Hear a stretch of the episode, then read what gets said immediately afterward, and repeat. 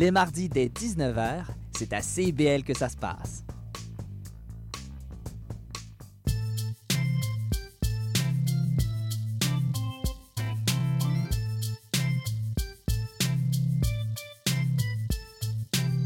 CIBL 101.5 Montréal. Philippe, tu vas chercher les enfants à garderie, j'ai mon cours de yoga. Julie, Julie, on n'a pas d'enfant.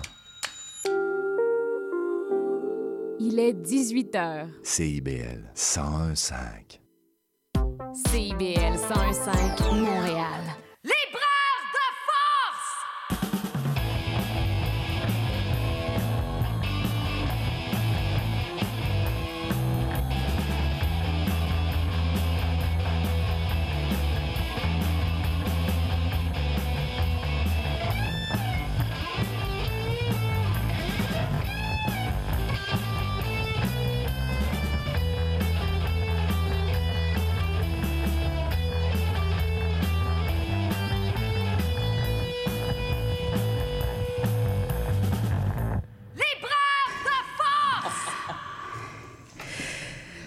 Bonsoir à vous, auditrices, auditeurs de CIBL, la radio citoyenne de Montréal.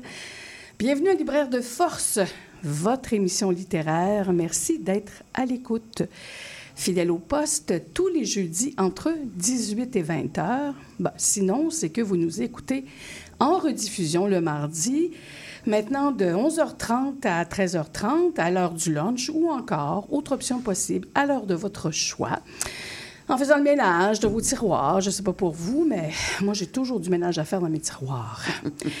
Alors, écoutez, libraire de force, en accomplissant une tâche ménagère, il n'y a pas mieux pour joindre, comme on dit, l'utile à l'agréable.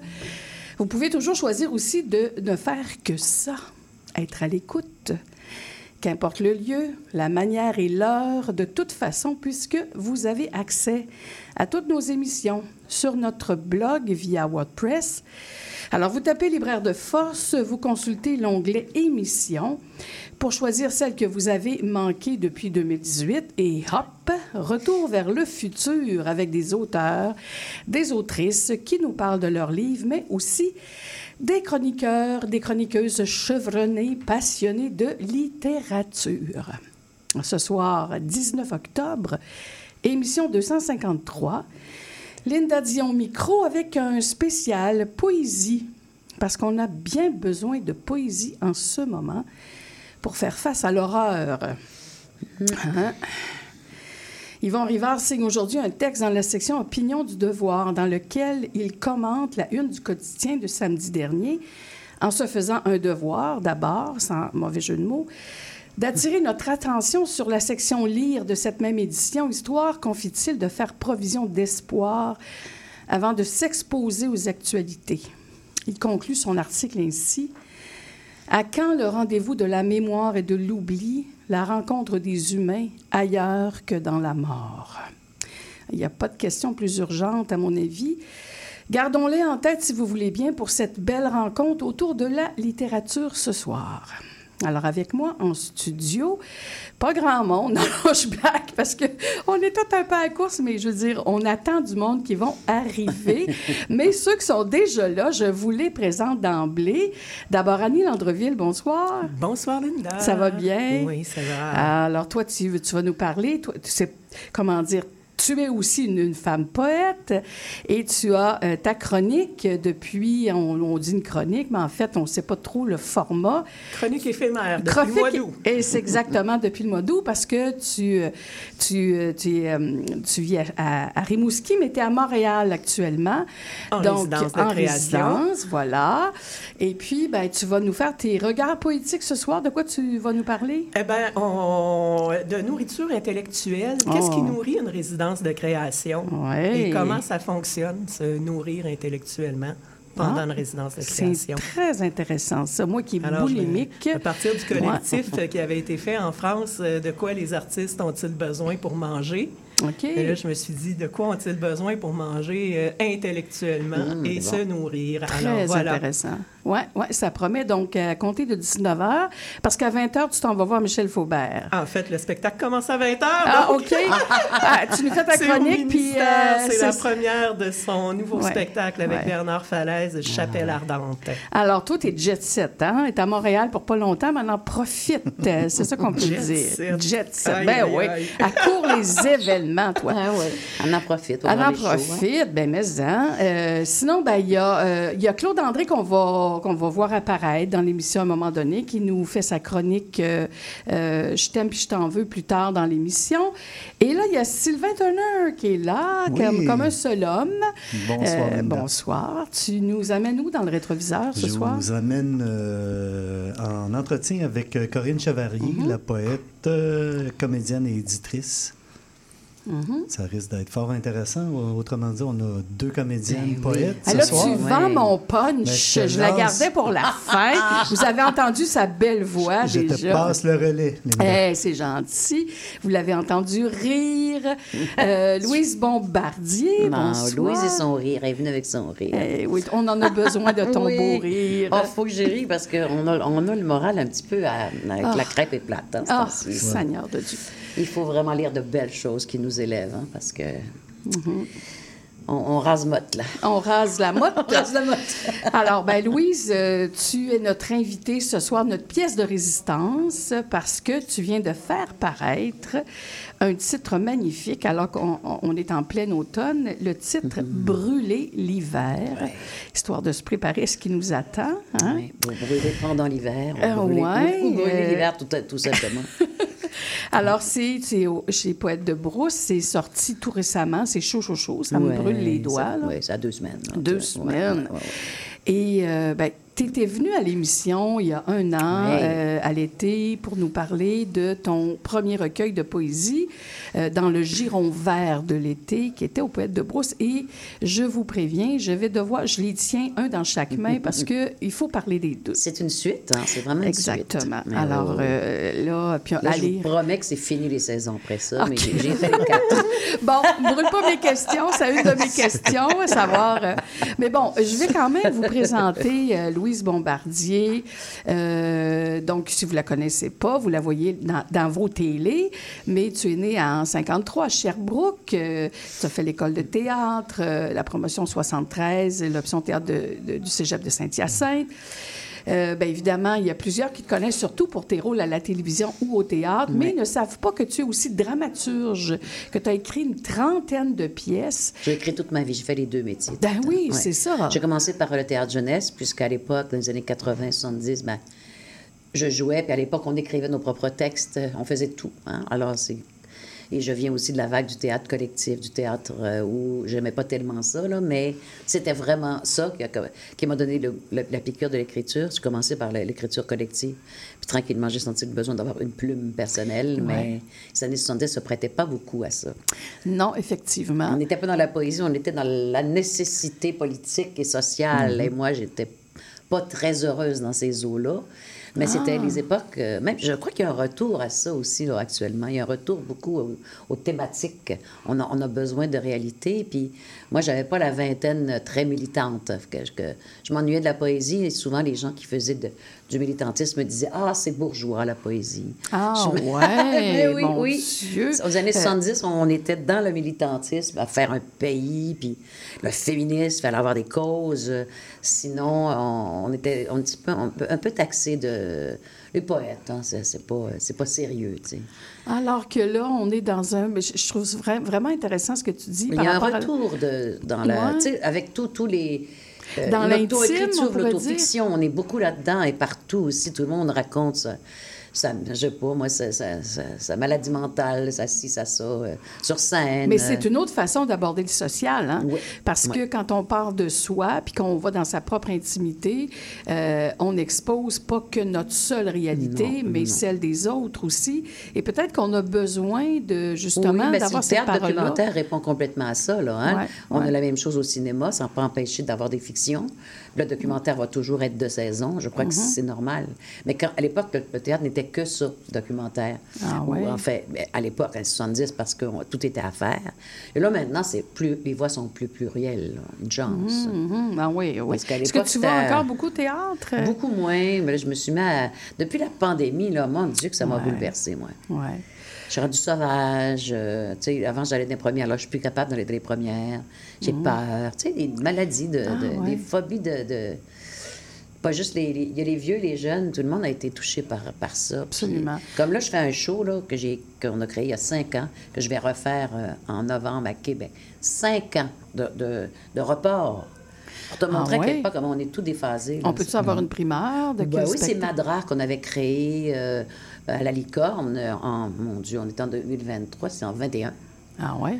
Et puis là, on refait au Périscope là, euh, en novembre. euh, on, on refait. On étant... on étant euh, le théâtre Bistouri, qui euh, c'est euh, comment qu'elle s'appelle la petite, c'est une, une autrice euh, écossaise qui s'appelle Frances Poet, puis qui écrit divinement bien. Et puis euh, qu'on refait avec Sylvie Noreia, tu sais ma petite, ma petite portugaise, on- j'ai beaucoup toujours de la difficulté à Oh, son nom. Oui. Et puis Frédéric Blanchette, et puis Marc-André Thibault, et puis, puis moi. On est quatre. C'est une petite, bonne Ah petite ouais. pièce euh, intelligente. Donc, à Québec, est-ce que ça va revenir à Montréal? non, non, Ah, parce qu'on l'avait ouais. déjà fait deux fois à Montréal. Ah, tu sais, c'est ok. la petite salle de la licorne. on- Ça finit vite, hein, les, les Ben shows. oui, c'est ça. euh, C'est- ça passe vite. C'est quasiment comme la chronique d'Annie. C'est c'est éphémère. Il faut attraper ça, ça. quand ça passe, là, parce que sinon, euh, oui. Ah, ben mon Dieu, t'es- on voit à quel point tu es toujours très, très, très active. Ça, c'est toutes des reprises. Là, ça, là, le- ça sera- on, je m'en vais vers le silence. Il va falloir Ah, euh, ressusciter quelque part. Oui, oui. Ah, Ah, il y a beaucoup de déceptions. Comme là, je, je voulais aussi faire une. Une euh, j'ai demandé, on, a fait, on a fait une demande de bourse pour faire un spectacle littéraire. Puis elle a été refusée à partir de, à, à partir Ah, de ouais? mes deux livres. Ah, ben c'est pas vrai. Je voulais te parler de ça. Ça a été refusé. Alors, euh, je suis très déprimée depuis ces trois semaines. Et euh, bon, on peut tu sais qu'on ne peut pas représenter tout de suite. Alors, il va falloir trouver une autre forme. Mais là, ça m'a coupé l'énergie, m'a coupé les jambes. Ben, on va tout de suite en parler. Parce qu'on l'avait fait dans un- oui, pas ben. J'étais là. Ben oui, t'es venue, Ben oui, j'étais là. Je voulais en parler. J'avais Ben, placé ça à la ça. fin de Ben, mon on en reparlera Ah, On va en tantôt, parler mais tantôt, là, mais. Ça euh, m'a coupé un peu les ailes. ben, je comprends. Oui, oui, mais c'est ça. C'est le- c'est l'univers de la création. Oui, la poésie. Ben écoute, euh, plongeons, puis j'ai annoncé en début d'émission que euh, on invite toujours nos, nos auditrices, nos auditeurs à, à aller sur le blog. Euh, si vous voulez euh, avoir, euh, euh, entendre l'entrevue que j'ai que j'ai faite avec toi par rapport dernier, à ton ouais. premier dans le Giron vert de l'été, c'est l'émission 185, très exactement. Et la date, c'était le 23 juin. C'était pendant l'été. C'était pendant l'été, c'était juste avant la Saint-Jean-Baptiste. Ouais, ouais, ouais, ouais. Euh, donc, euh, si vous êtes curieux, curieuse, vous pouvez aller euh, écouter cette, cette belle émission. Alors, Brûler l'hiver, on va, on va rentrer dedans. C'est ton deuxième recueil qui fait suite, hein, effectivement. Complètement suite. Euh, à- à- dans le giron même vert les de mêmes personnages, en oui, fait, hein. exactement. Il y a- il y a- il y a- et, au fond, tu me diras si je me trompe, on pourrait les lire dans le désordre, étant donné que si on Oui. veut commencer par l'été ou si on veut commencer par l'hiver. Oui, mais ma- pourrait- malgré que ça mène à la mort quand même. Ah oui, tu as raison, il y a un C'est avant la mort ouais. et de la mort et après la mort. En fait, Ouais. c'est vraiment ça beaucoup. Là, le, le- Ouais. le- Je savais pas que j'allais faire ça, mais éventuellement, je me suis rendu compte que je faisais une enquête sur la mort. C'est plus facile quand c'est ta belle-mère Ouais. que quand c'est ta mère. J'ai déjà vécu avec ma mère et ton père. Alors, je me suis dit, ça, ça fait trop mal de voir ces vieilles personnes en fin de vie, de- puis avec mon, mon père qui était son conjoint, qui a 94 ans quand même, et de le voir euh, vivre ces choses-là, je me suis dit, la seule façon de traverser ça, c'est... Je prenais des notes, et puis j'essayais d'a- d'avoir euh, une espèce de... de- d'espace à l'intérieur de moi pour pouvoir faire un petit théâtre quotidien par rapport à ça. Parce qu'on était toujours rendu à Sherbrooke. Puis, tu sais, c'est long, les maladies, puis tout ça. Hein? Ben oui. Les autobus, puis vous, vous, vous, puis ah, bon. Et tout, tout, toutes les, tous les étapes, euh, tout ça. Et accompagner un vieux. Ça, j'avais. Sa femme avait comme 15 ans de moins que lui. Alors, il ne s'attendait pas du tout à ce qu'elle Non, meure. Tout le monde pensait que c'est lui qui allait mourir, mais non. Et lui, il attend la mort seul depuis ce temps-là. Alors, c'est très. Il est en train d'apprendre des choses quand même. Il me dit l'autre jour. Ben, tu sais, j'avais jamais vécu seul. Je, pense que je suis en train d'apprendre à aimer ça, être tout seul. Ah, t'es bien que chanceux ça, c'était un ça, an parce que c'est pas au toujours le début, cas. C'était pas comme ça du Non, tout. ouais. Même si c'est difficile, que j'ai ma soeur qui s'en occupe beaucoup, beaucoup parce qu'elle elle, elle vit pas loin. Mais euh, c'est quand même c'est quand même quelque chose de dire que ma jeune femme est morte avant moi. Ouais. Tu sais, c'est- il y a quelque chose de... ben, c'est la vie, hein, ça. hein. Oui. Mais tu vois, tu abordes, c'était c'était un des aspects que je voulais aborder avec toi. Euh, dans un recueil de poésie, souvent, on, on va partir de, de- de- des expériences qui nous touchent au plus près, mais, mais là, t'es- t'es- ça te touche évidemment au plus près, mais tu es dans un, comme un corridor d'empathie. Oui. Oui, et, et là, tu, tu exposes, ta, ta- comment dire, tu assistes à ça, mais tu nous permets exactement. euh, moi, je, je, cherche mes mots, C'est comme une témoin. J'ai un témoin. Oui, je suis témoin de quelque chose de, de déchirant. Ouais. où je ne peux pas faire grand-chose à part appuyer, mais de voir ce vieux monsieur en train de se faire, se faire arracher sa jeune femme, je trouvais ça d'une cruauté, mais comme des fois on regarde des Ouais. émissions cruelles, puis tu te dis, mais là, c'est un proche, puis je me disais, comment on fait pour essayer de rendre ça plus doux?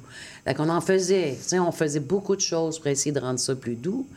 Euh, Surtout que ça commence dans le giron vert de l'été et on est en pleine pandémie encore. pleine pandémie encore, mais on sent que la maladie s'en vient. Ça en vient, exactement. Mais c'est en- c'est pas encore le, le, le- le- c'est pas malgré que je pense que je l'annonce. Oui, qu'on oui, s'en ça va vers plane, ça, là, ça ça plane. Alors que l'autre, on est carrément dedans. Carrément dedans, oui. Ben écoute, avant de plonger, euh, j'aimerais ça que, ben, je trouve toujours ça intéressant de regarder le, le plan formel, si on veut.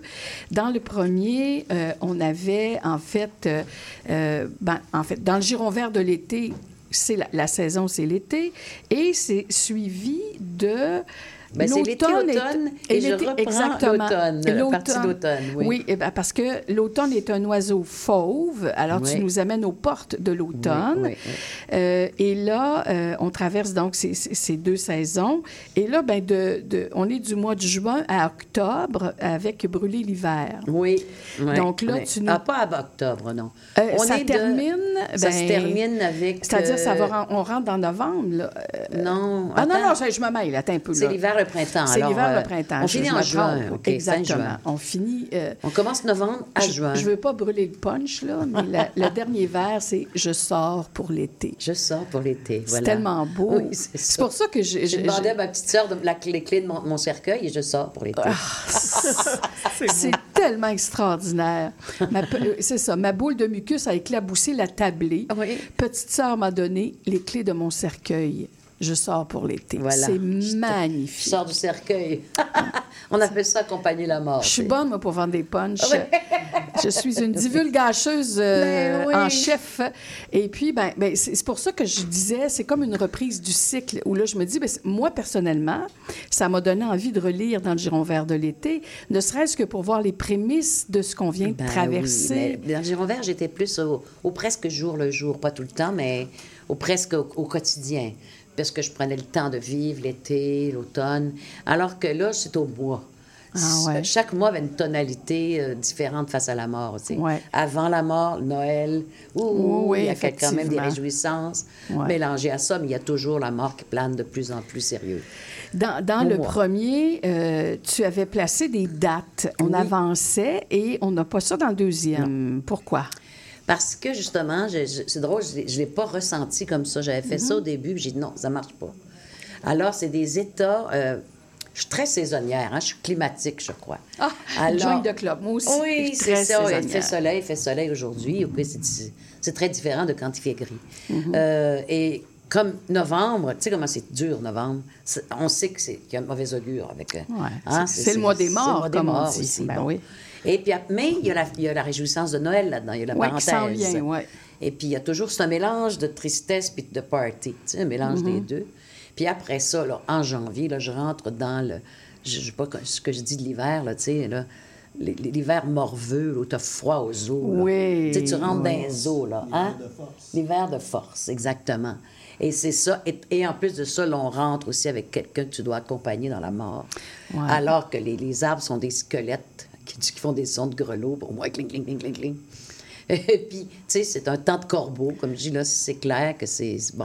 On voit que tu es inspiré par les saisons. Oui. C'est c'est Ouais, comme ouais. tu dis. Et puis quand je oui, disais- Annie, tu veux dire de quoi? Ben, et je, oui, inspiré par les saisons, mais est-ce que euh, tout ça s'est écrit, est-ce que c'est ce qu'on lit, ça s'est écrit de façon chronologique, ou est-ce qu'il y a un jeu, après ça, un travail avec l'écriture? parce C'est-à-dire que dans un premier jet, ça s'est écrit de, de, de façon chronologique. Mais quand on lit, est-ce que tout est Quand on revu lit, dans- il y a eu des petits changements, mais très mineurs, hein, peut-être entre novembre, en- entre l'automne et l'hiver, mais très, très peu. Ça jouait, de, je dirais, de trois semaines, pas beaucoup. Je pouvais pas mettre ce qui est arrivé en mars, en novembre Non, et c'est décembre. ça. Oui. C'était impossible. Donc, euh, il y, a, il y a quand même le, le temps là, qui, qui, qui circule, qui, qui ressemble pas mal à ce qui a été vécu. En essayant de respecter, je pense qu'il y a trois, quatre choses qui ont été déplacées, une question d'équilibre. Mais, euh, Oui, parce que c'est ça, parce qu'il y a des moments, parfois, quand on écrit en suivant les saisons ou, ou les jours, où on se dit, mais là, j'ai trop de matériel pour cette période-là. Mais là, J'ai j'imagine que tu pour as dû élaguer, tu Oh, n'as pas j'ai trouvé. lagué beaucoup, mon Dieu, mon Dieu, mon Dieu. Moi, j'écris long, là. J'ai pris le double de ça qui a été coupé. Ben oui. Je coupe d'a- d'abord, puis après ça, ben, mes, mes, mes lectrices me lisent, puis font gars, ça fait trois fois que t'en parles, c'est assez. Ah, c'est passionnant. Ben, on reste au niveau formel. euh, euh, ben, L'idée du cycle, on parle des saisons et, et tout, je me suis dit, c'est une belle vision du monde, ça. C'est c'est très. euh, c'est une vision du monde qui, qui tu sais, le cercle, euh, le- le- le- les cycles, c'est très autochtone, ça aussi, dans. dans Ah, oui, le mouvement des saisons. Le mais On est bien, on est bien équipés ici dans notre Ouais. géographie. Hein? Ouais. On a les quatre saisons et on- ça nous permet d'avoir euh, une nuance de, de caractère aussi, je pense. Hein? Mm. Une nuance de poésie, une nuance de d'état, d'état d'âme. Parce que moi, je suis très, très, très liée au- à mon climat. Climat, ben oui. C'est incroyable. Ah, ben, on- je te- je t'annonce officiellement que tu vas, être, euh, tu vas trouver dur les années qui viennent parce que le climat, on ne sait plus où il s'en va. Ouais, ben, il s'en va vers l'extrême, c'est Ben ça oui. qu'on voit là. Ouais. Les extrémismes, mais Ouais. je le sens, déjà, on le sent. Oui, on le sent. On le sent, euh, c'est la guerre partout, même dans le climat. Hein? Dans le climat, euh, oui, ma chère. Eh oui. Et écoute, euh, je voudrais qu'on parle aussi des pages couvertures de tes moi, livres parce qu'il y, y a- y quelque chose là. Puis Ah là, oui, je oui. vois euh, qui, réagit. Le, le- le dernier, là, euh, c'est assez Parce que- exceptionnel. C'est- deux artistes québécois. Hein? Oui, le premier, c'était un tableau de Gérard Dubois. Ouais. euh, J'ai fait qui plusieurs livres avec Gérard. moi aussi, ouais. Exactement. Un illustrateur québécois. C'est ça. Et là, tu nous, euh, tu nous as servi un Dominique Fortin. Dominique Fortin, que, je suis, moi, sur euh, Ouais. Pinterest depuis. Moi, je, je regarde toujours, toujours des œuvres d'art. C'est- je suis visuelle. hein. Alors, puis, je la suis, puis je cherchais. J'avais plusieurs pistes. Je fais ça à journée longue, là, chercher des, des choses qui me correspondent. Et puis, quand, quand j'ai- montré ça à, à Kim, elle m'a fait Hey, tu l'as trouvé, tu l'as trouvé. Du premier coup, Du premier coup, parce que je n'avais montré plein, plein, plein, puis ça ne tentait pas d'aller euh, aux États-Unis, parce que c'est toujours les droits, les droits, c'est Ah, pas ouais. évident non, Non, plus, non, hein, non. une petite maison d'édition. Fait que, puis en plus, elle, c'était l'œuvre que j'aimais le plus, puis je, je- je correspondais déjà avec elle. Mm-hmm. Fait qu'elle disait, Ah, ça me ferait plaisir de faire un. fait que a été vraiment, c'est vraiment. le- l'œuvre s'intitule Printemps 3 parce qu'il y a Printemps. 1, 2, 3. Et Dominique Fortin, euh, né, euh, né en 74, elle vit à Montréal. Puis son œuvre tourne beaucoup autour du cycle de renouveler de l'existence. C'est comme ça allait de soi avec ton Puis il y a travail. beaucoup de loups, puis moi, je suis folle des loups. Exactement. Fait que je regarde tous ces loups, et en plus, euh, ces dernières œuvres sont extraordinaires parce qu'elle s'est mise à broder. C'est des broderies, le, ce, que, le hurlement du loup, là, c'est des fleurs qui sortent de sa bouche. Tu sais, un hurlement, c'est du sang, mais elle fait des fleurs avec. Ouais. Et c'est brodé, ça doit être extraordinaire de la voir. Je sais qu'elle a fait un... Je ne l'ai pas vu à Montréal, mais ça, c'est... C'était extrait de l'exposition qu'elle a fait à Baie-Saint-Paul. Ah oui? Et puis c'est tous des loups avec des fleurs brodées partout, puis des haleines. C'est dans l'hiver. Ça, c'était pour elle appeler ça printemps, Oui, mais pour moi, c'est très Bon, hivernal. écoute, on se parle des titres tout de suite après. Avant, Oui. on va écouter une première chanson que, tu- que tu as choisie, Cono Somos Iguales. Que de- nous somos iguales, que ne serions-nous égaux? Ah, et, et c'est de Chavela Vargas. Je vais pleurer encore. Tu vas pleurer encore. Ben, merci de nous faire brailler. On écoute ça, puis on vous revient tout de suite après. C'est la piaf mexicaine.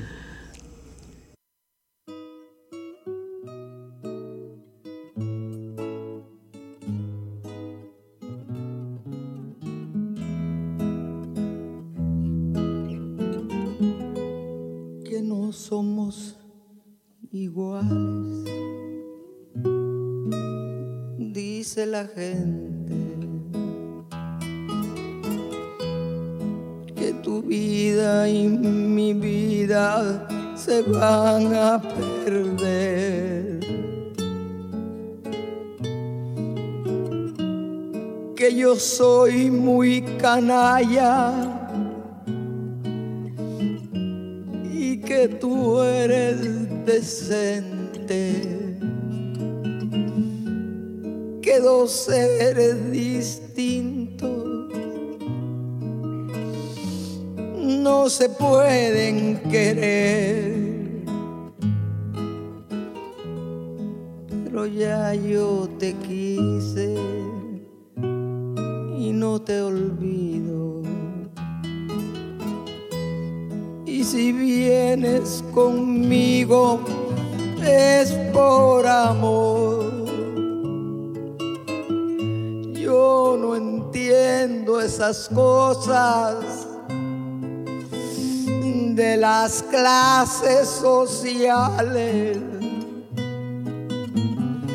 Solo sé que me quieres que te quiero yo. Y vámonos donde nadie nos juzgue, donde nadie nos diga que hacemos mal. Ay, vámonos, alejados del mundo, donde no haya justicia, ni leyes, ni nada, no más nuestro amor.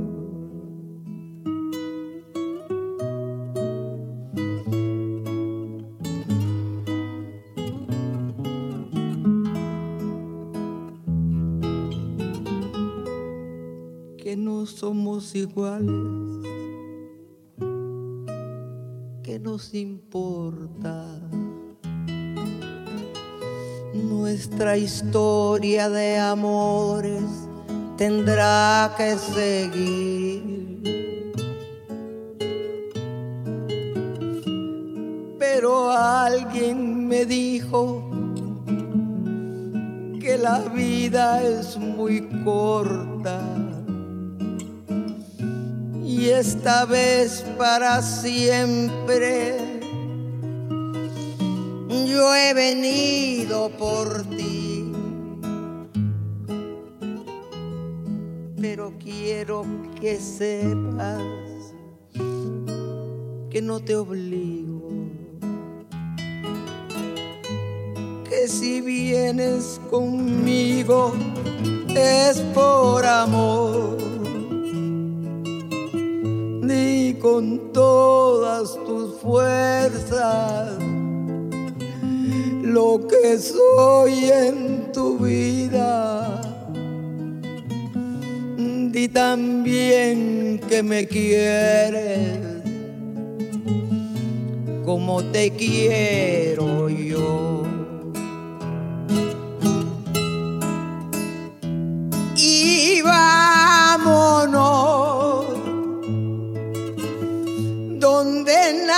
Nadie nos juzgue donde nadie nos diga que hacemos mal. Ay, vámonos, alejados del mundo, donde no haya justicia, ni leyes, ni nada no más nuestro amor. Que no somos iguales, dice la gente.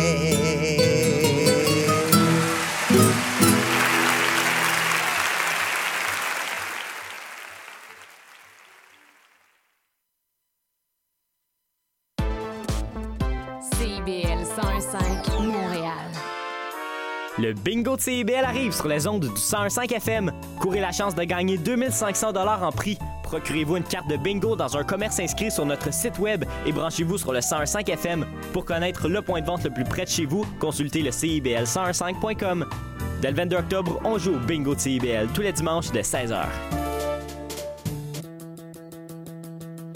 Le quatrième mur. Le quatrième Le quatrième mur. Bon, Siri, c'est quoi, mettons, l'émission qu'il faudrait absolument écouter à CIBL tous les lundis de 15h à 17h? Le quatrième mur.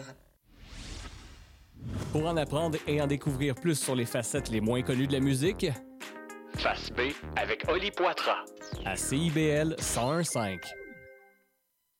CIBL 101.5 Montréal.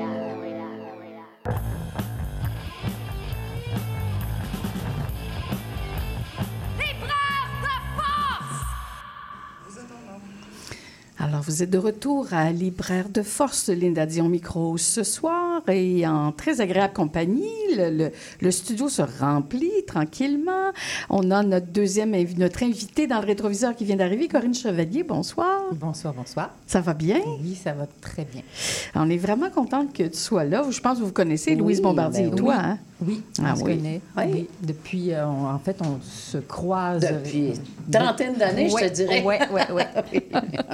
Ah, ben, c'est- c'est c'est un concours de circonstances. C'était pas prévu comme ça, mais c'est donc merveilleux. Hein? Ben comme oui, on hein. dit, il est il n'y a pas de hasard. Et puis Annie Landreville qui fait ce soir euh, son, euh, ses regards poétiques. Donc, on est. euh, on avait besoin d'une émission comme celle-ci, je pense, Oui, euh, pour euh, la poésie. besoin, on hein? en a besoin. Alors, je vous rappelle que Louise Bombardier est avec nous pour parler de son euh, dernier recueil, Brûler l'hiver. Mm. Euh, Brûler l'hiver, un titre magnifique. D'où c'est que tu trouves ça, ces titres-là, toi?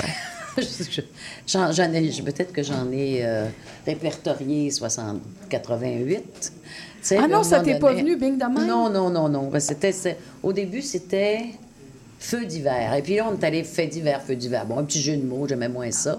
Puis je suis allée voir aussi sur euh, Internet, puis il y avait un festival en France qui s'appelle Feu d'hiver. Fait que là, ça finit Ah, là. ouais. Ça pète ta ballonne un peu. euh. Ça pète la ballonne. Tu sais, des fois, tu es dans ta tête, tu fais « Ah, bon, OK. euh, Mais brûler l'hiver, c'est pas mal plus puissant que feu d'hiver. Oui, oui, c'est ça. Mais c'est ça que je voulais, c'est que T'as froid, t'as mal aux os, puis il y a un feu. La mort, c'est le feu. Pour moi, Ah, ouais. c'est du feu dans le froid. Fait que, tu sais, il n'y a pas rien d'apaisant là-dedans, tu sais. Tu es obligé Mais- d'appeler la, la paix euh, en faisant des incantations, mettons, de la musique, ça peut aider, des, des gestes lents, des choses euh, de la prière. euh, Ça nous amène de- dans l'action le fait de, de- de- placer un verbe à l'infinitif. Hein, brûler C'est un l'hiver, ordre. c'est un, ordre. Oui, c'est un comme, euh, on sent... C'est un sent- état de tison, hein? Et voilà, mon Ah, Dieu c'est beau. un Ah, les poètes, ça a tous les bons mots, toi. C'est exactement Oui. ça, mais on a une image aussi là, d'un feu de bois. Effectivement, on brûle l'hiver, Oui. Euh, mais c'est aussi notre hiver intérieur. Oui, oui, oui. C'est Hein, continuer à brûler, même si, même si tout est déjà brûlé, parce que tout Ouais. est glacé. Ouais. Le feu, le froid, c'est ça. Puis c'est ça, ces contrastes-là qui font, euh, qui font mal aux dents, là, tu sais. Ouais, ces contrastes et ces En tout cas, je suis là, je, je m'essaye moi aussi à faire des mots, là, mais je n'allais pas la faire. Écoute, on va plonger dans le recueil. Euh, J'aimerais qu'on parle des thèmes que tu as abordés. Tu l'as déjà mentionné un peu tantôt, euh, dans l'esprit d'une suite avec le premier, euh, la mort qui, qui, qui, qui fait son nid dans le giron vert de l'été. Et là, évidemment, euh, on, on, on est... Il n'y a pas que ça. Il y a d'autres choses aussi. Mais la vie continue. La vie continue. Il y a des guerres qui se déclarent. puis il y a toutes sortes Exactement, de des dra- drames collectifs. Dans, dans, le, le, euh, dans, le, dans, dans le giron vert de l'été, on avait la, la découverte de fausses d'enfants autochtones. Et Oui, je cite, oui, oui. pointe de flèche au cœur, deux points, c'est fausse d'enfants, ce charnier du réel. Et euh, bon, et cette fois-ci, c'est la guerre en Ukraine. Ah oui, ça me rentre. Faisais un texte sur la oui, guerre, là. oui, je pense que, Ça- ben, je ça- sais pas, euh, j'aimerais ça peut-être que, je vais dans le désordre, je, je me permets d'être un peu dé, dé- décoiffée, décoiffante. Euh, ben, je vais te faire lire, tiens, j'aimerais ça qu'on Ah, entende ta belle voix. C'est la page page? 67. euh, Oui, où, euh, 67, je crois que je l'avais fait. Ah ouais, non, je l'ai jamais fait. Le lendemain de l'annonce de la guerre, j'ai avalé tout le vinaigre d'un pot de cornichons à la nette. Je suis aigrie et grise de terreur. Je me couche parmi les victimes et on donne des baisers à nos blessures. On craint ce qui vient du ciel et de la terre. On se roule entre les racines des grands arbres, dans les terriers des renards. On habite dans le métro, entassés comme des chauves-souris, fixant la flamme de notre bougie. Fond, effigie la honte. Crève, hydrocéphale de la haine. Ça, ça vient vraiment de l'images que j'ai vues dans le métro de, en, en Ukraine. Là. C'était, c'est comme... T'as une petite lumière. Et là, on, on lit ça. Il y a la on- colère on, aussi. On pense à, oui, ben, on pense à ce qui se passe actuellement à Gaza. c'est la colère des gens pris au piège des guerres. C'est Mm. c'est exactement comme quelqu'un qui est en train de mourir, qui est pris dans son lit. C'est la même impuissance qu'on a vis-à-vis. euh, c'est comme là, hein, Gaza qui, qui est est, une prison à Ben ciel oui, ouvert. ben hein. oui. Et puis on, on va larguer des bombes sur un, sur, un immense camp de réfugiés où il n'y a pas de sortie. C'est épouvantable. Oui, ça coupe Comment le ils souffle. faisaient ça? Je pense au Moyen Âge, ils mettaient le feu à des robes, à des chats, puis ils jetaient Ouais. pour mettre le feu. C'est barbare, là. Complètement, on est, C'est encore médiéval, là, c'est Ouais. incroyablement barbare. Et- Ça- et- Pour ça, pour moi, la mort, euh, tu sais, surtout quand tu veilles la mort, euh, Ah ouais. il y, a, il y a- il y a de ça. C'est le, le corps est prisonnier, l'âme est prisonnière du corps qui est en train de mourir. Mhm. Alors, nous, qu'est-ce qui. Je veux dire, j'avais fait un rêve, il me, demandait qu'est-ce- il me disait Qu'est-ce que tu es venu faire sur cette terre? Et j'avais répondu dans mon rêve Ressentir. Je me disais Hé, tabarnak, je le dis, j'ai encore un frisson. Ressentir tellement fort la, la, la douleur des autres, la faire vibrer aussi, Mhm. la ressentir et puis la redonner. Et je me dis, je pense que j'ai pas d'autre vocation sur cette terre que ressentir ça.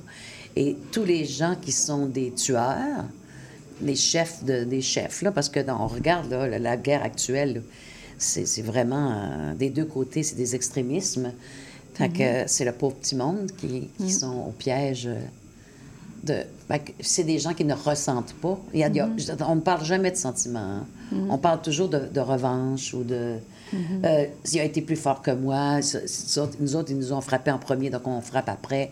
Euh, tu sais, c'est tout ça, là, c'est cette mécanique de.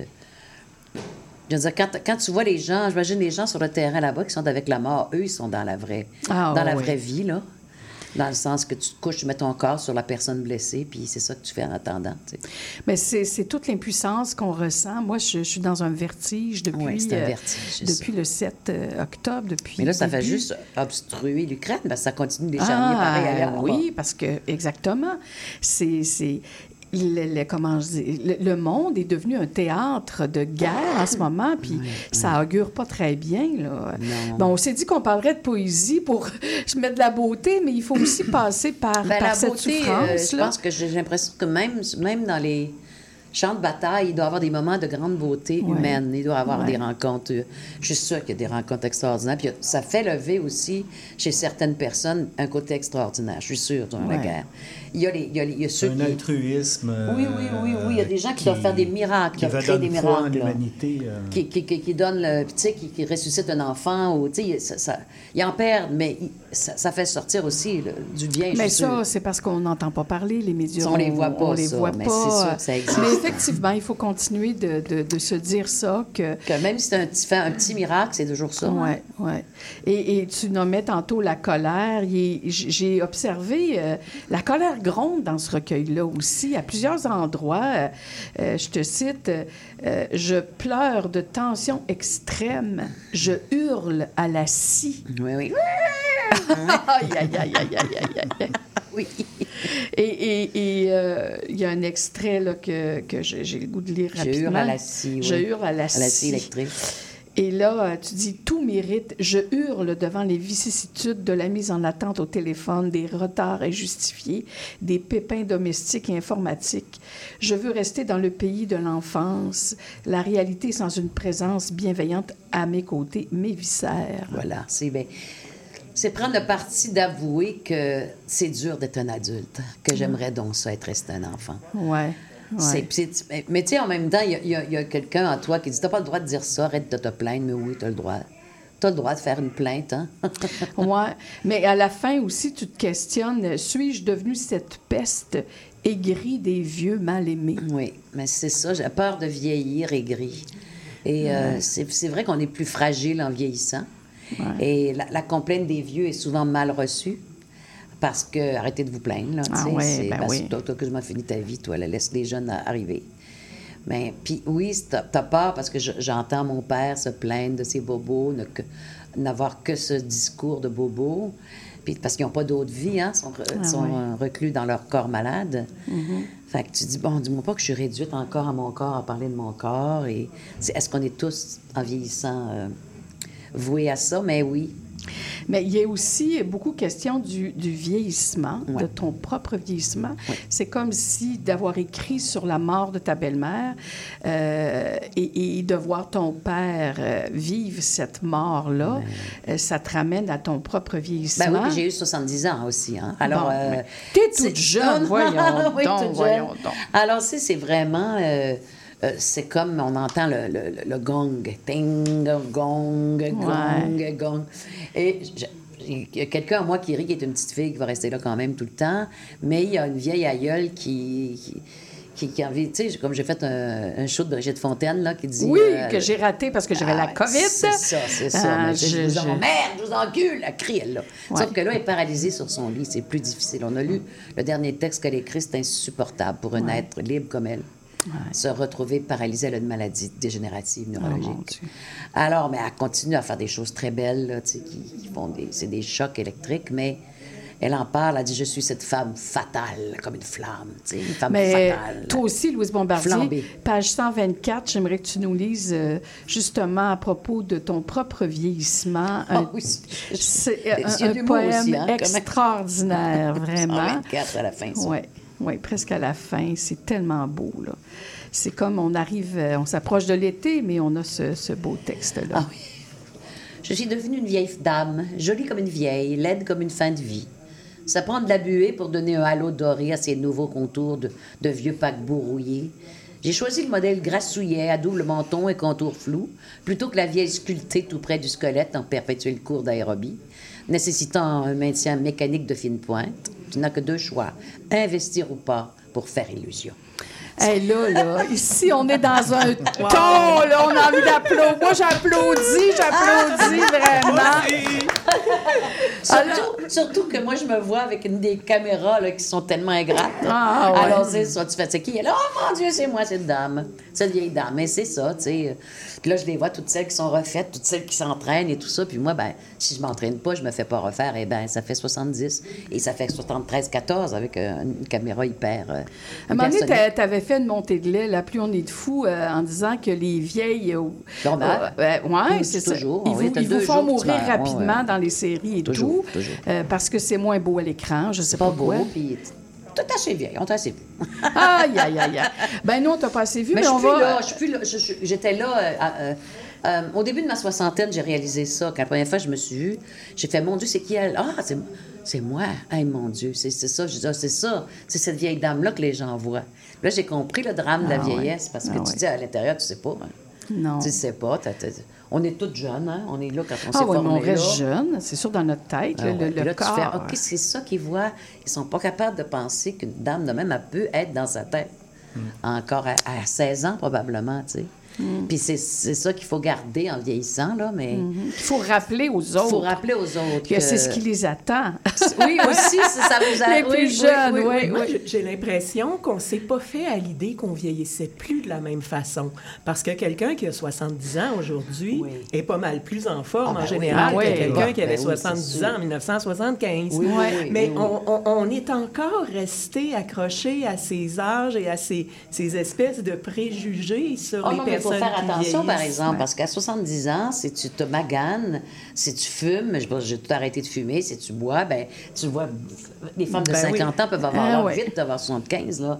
Il y a tout ça, là. Aïe, aïe, aïe. On va, on va essayer de passer tout ça avec une autre chanson que tu nous as choisie. Oh oui. Euh, Chanson qui me fait pleurer Encore toujours. une autre, là. On va aller chercher la boîte de Kleenex.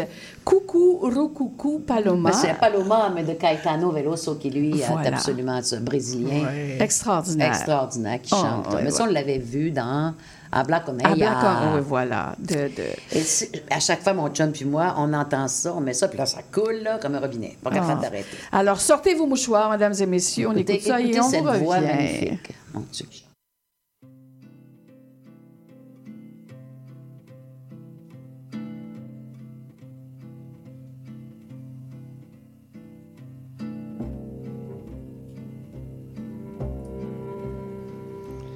Dicen que por las noches no más se le iba en puro llorar. Dicen que no comía, no más se le iba en puro tomar. Juran que el mismo cielo se estremecía al oír su llanto. Cómo sufría por ella, que hasta en su muerte la fue llamando. Ay, ay, ay, ay, ay.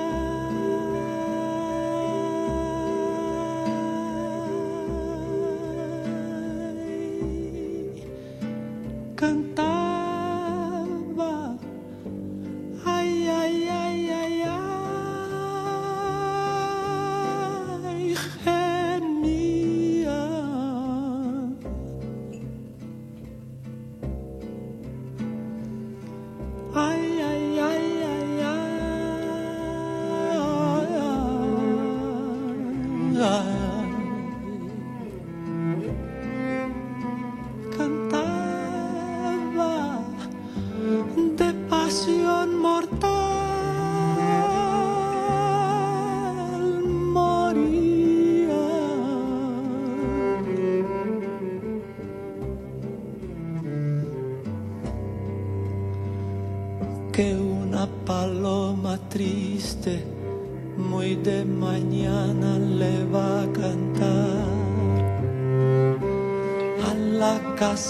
Casita sola con sus puertitas de par en par. Juran que esa paloma no es otra cosa más que su alma. que todavía la espera a que regrese la desdichada.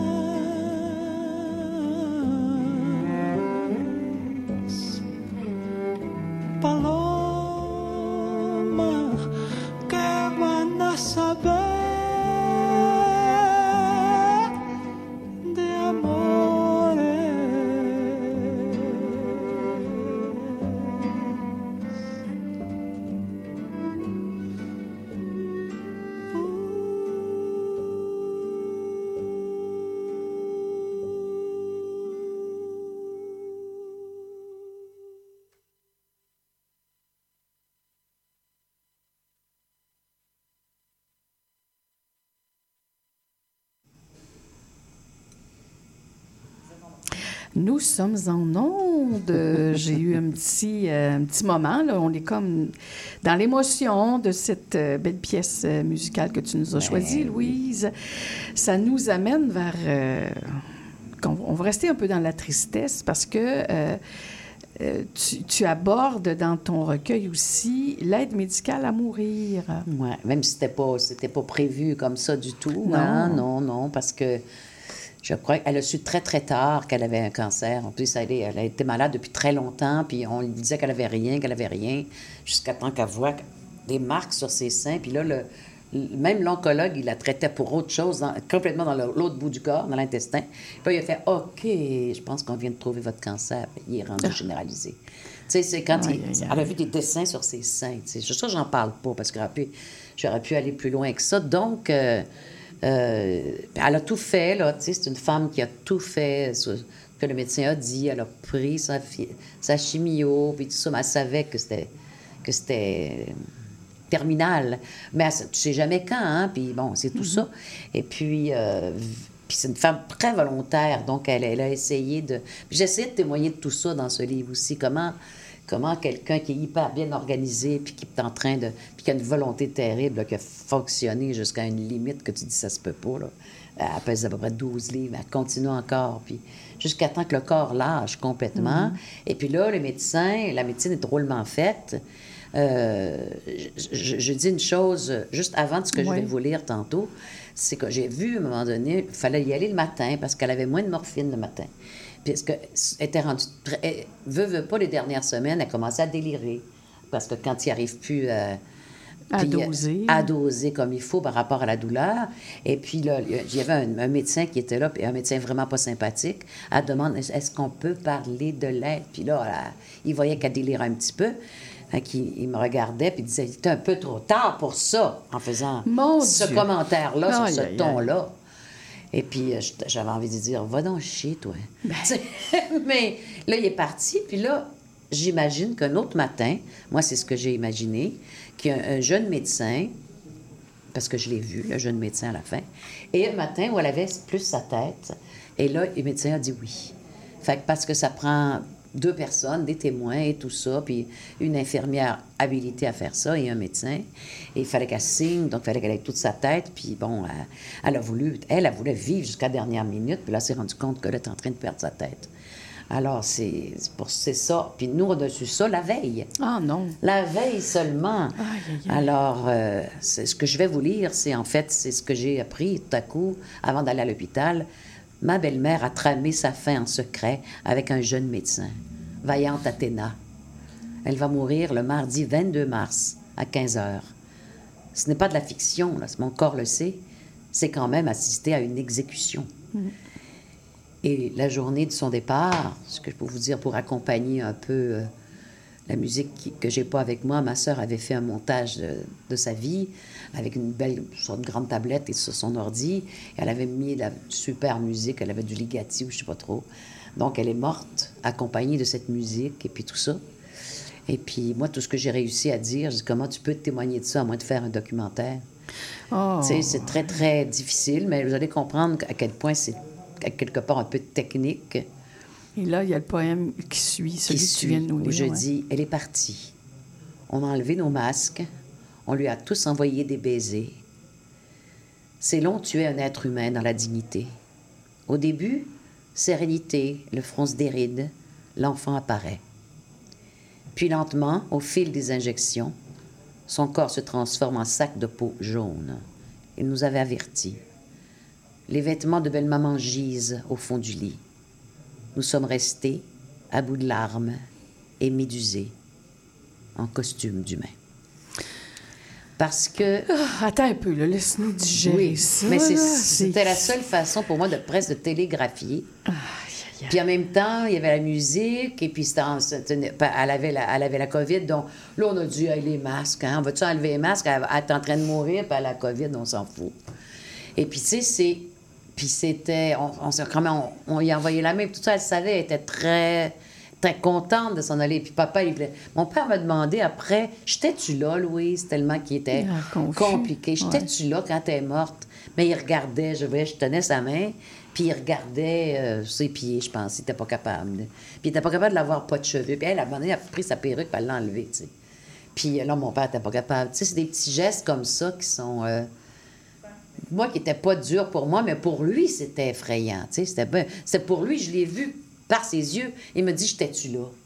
Pour te dire à quel point c'est ça a quelque chose... euh, Comme mais elle, s'il elle n'en pouvait plus aussi, parce que mon ouais. père était plus capable de supporter ça. Il était en train de crever d'épuisement, de, de, larmes pour l'accompagner. Fait qu'elle a fait ça pour lui aussi, Mhm. pour, pour réduire le temps. Mais je pense qu'elle serait morte genre deux jours après.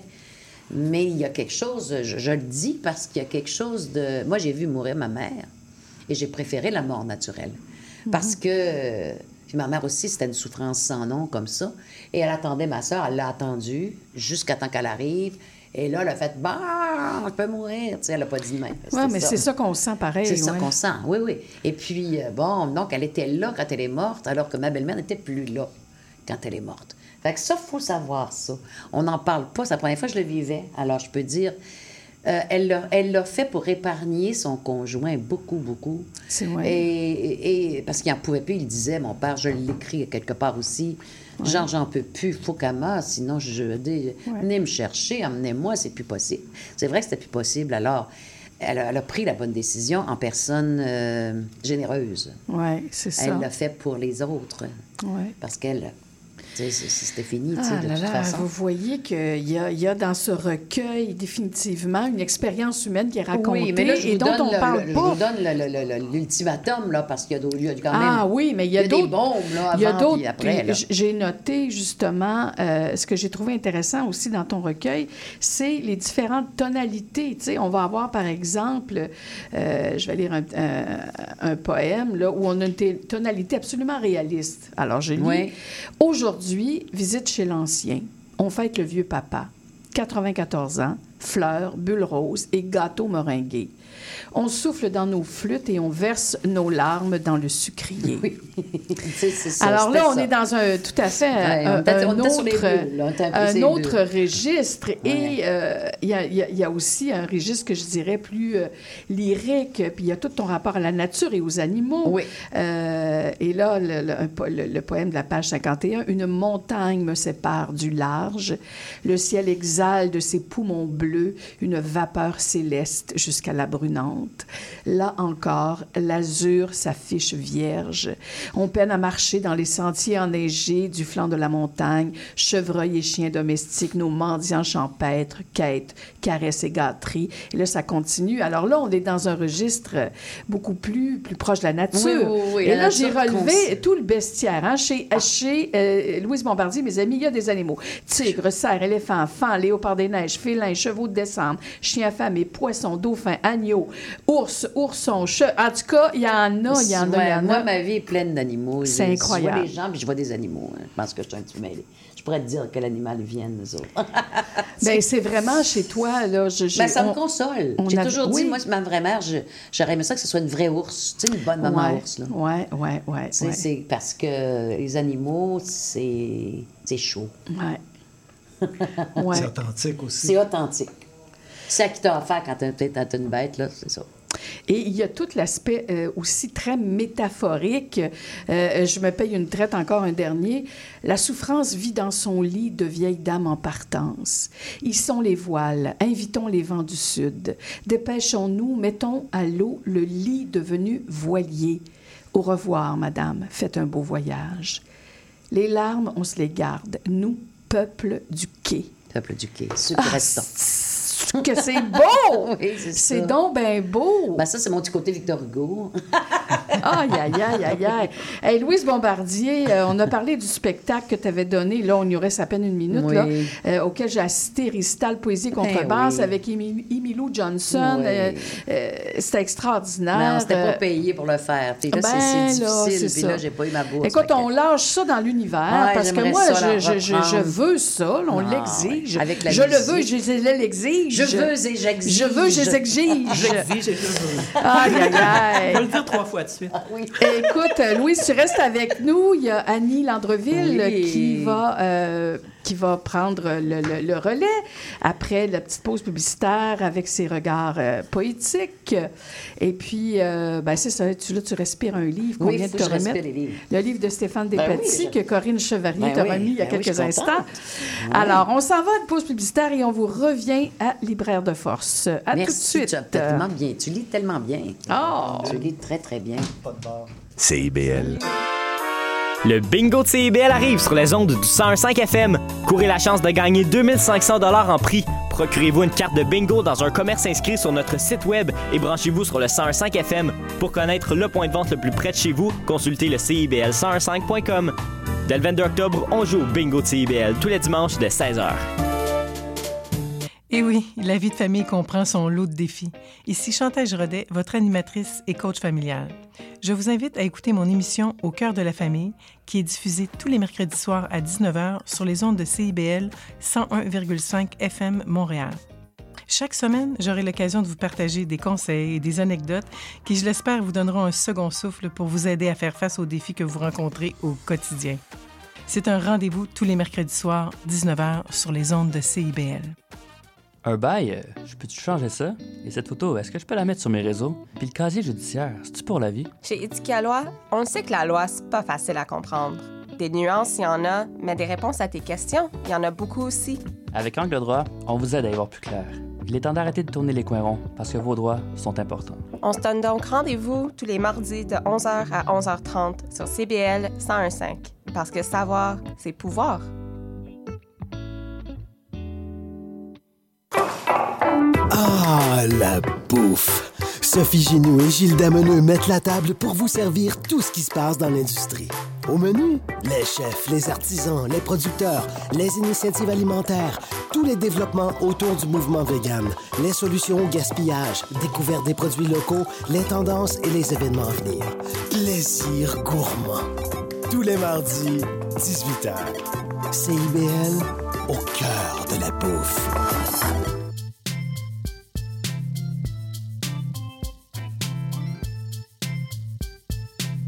CIBL 101.5 Montréal. Vivre Montréal, Montréal. Alors, ici c'est IBL.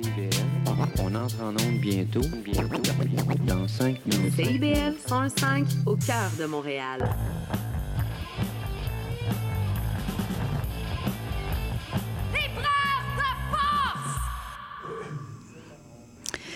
Alors, toujours à Libraire de Force, Linda Dion micro ce soir. Et puis, ben, Annie Landreville, c'est à ton tour de nous parler poésie. Oui. oui, et euh, donc, comme on le disait tout début d'émission, euh, Linda, je me suis dit, euh, puisque cette chronique éphémère porte en grande partie sur mon projet et ma résidence d'écriture ici, je me suis dit, euh, et je suis partie d'un collectif qui a été euh, publié en France il y a quelques années euh, par Colline Pierret et Martin Page. Les artistes ont-ils vraiment besoin de manger? On s'était penché...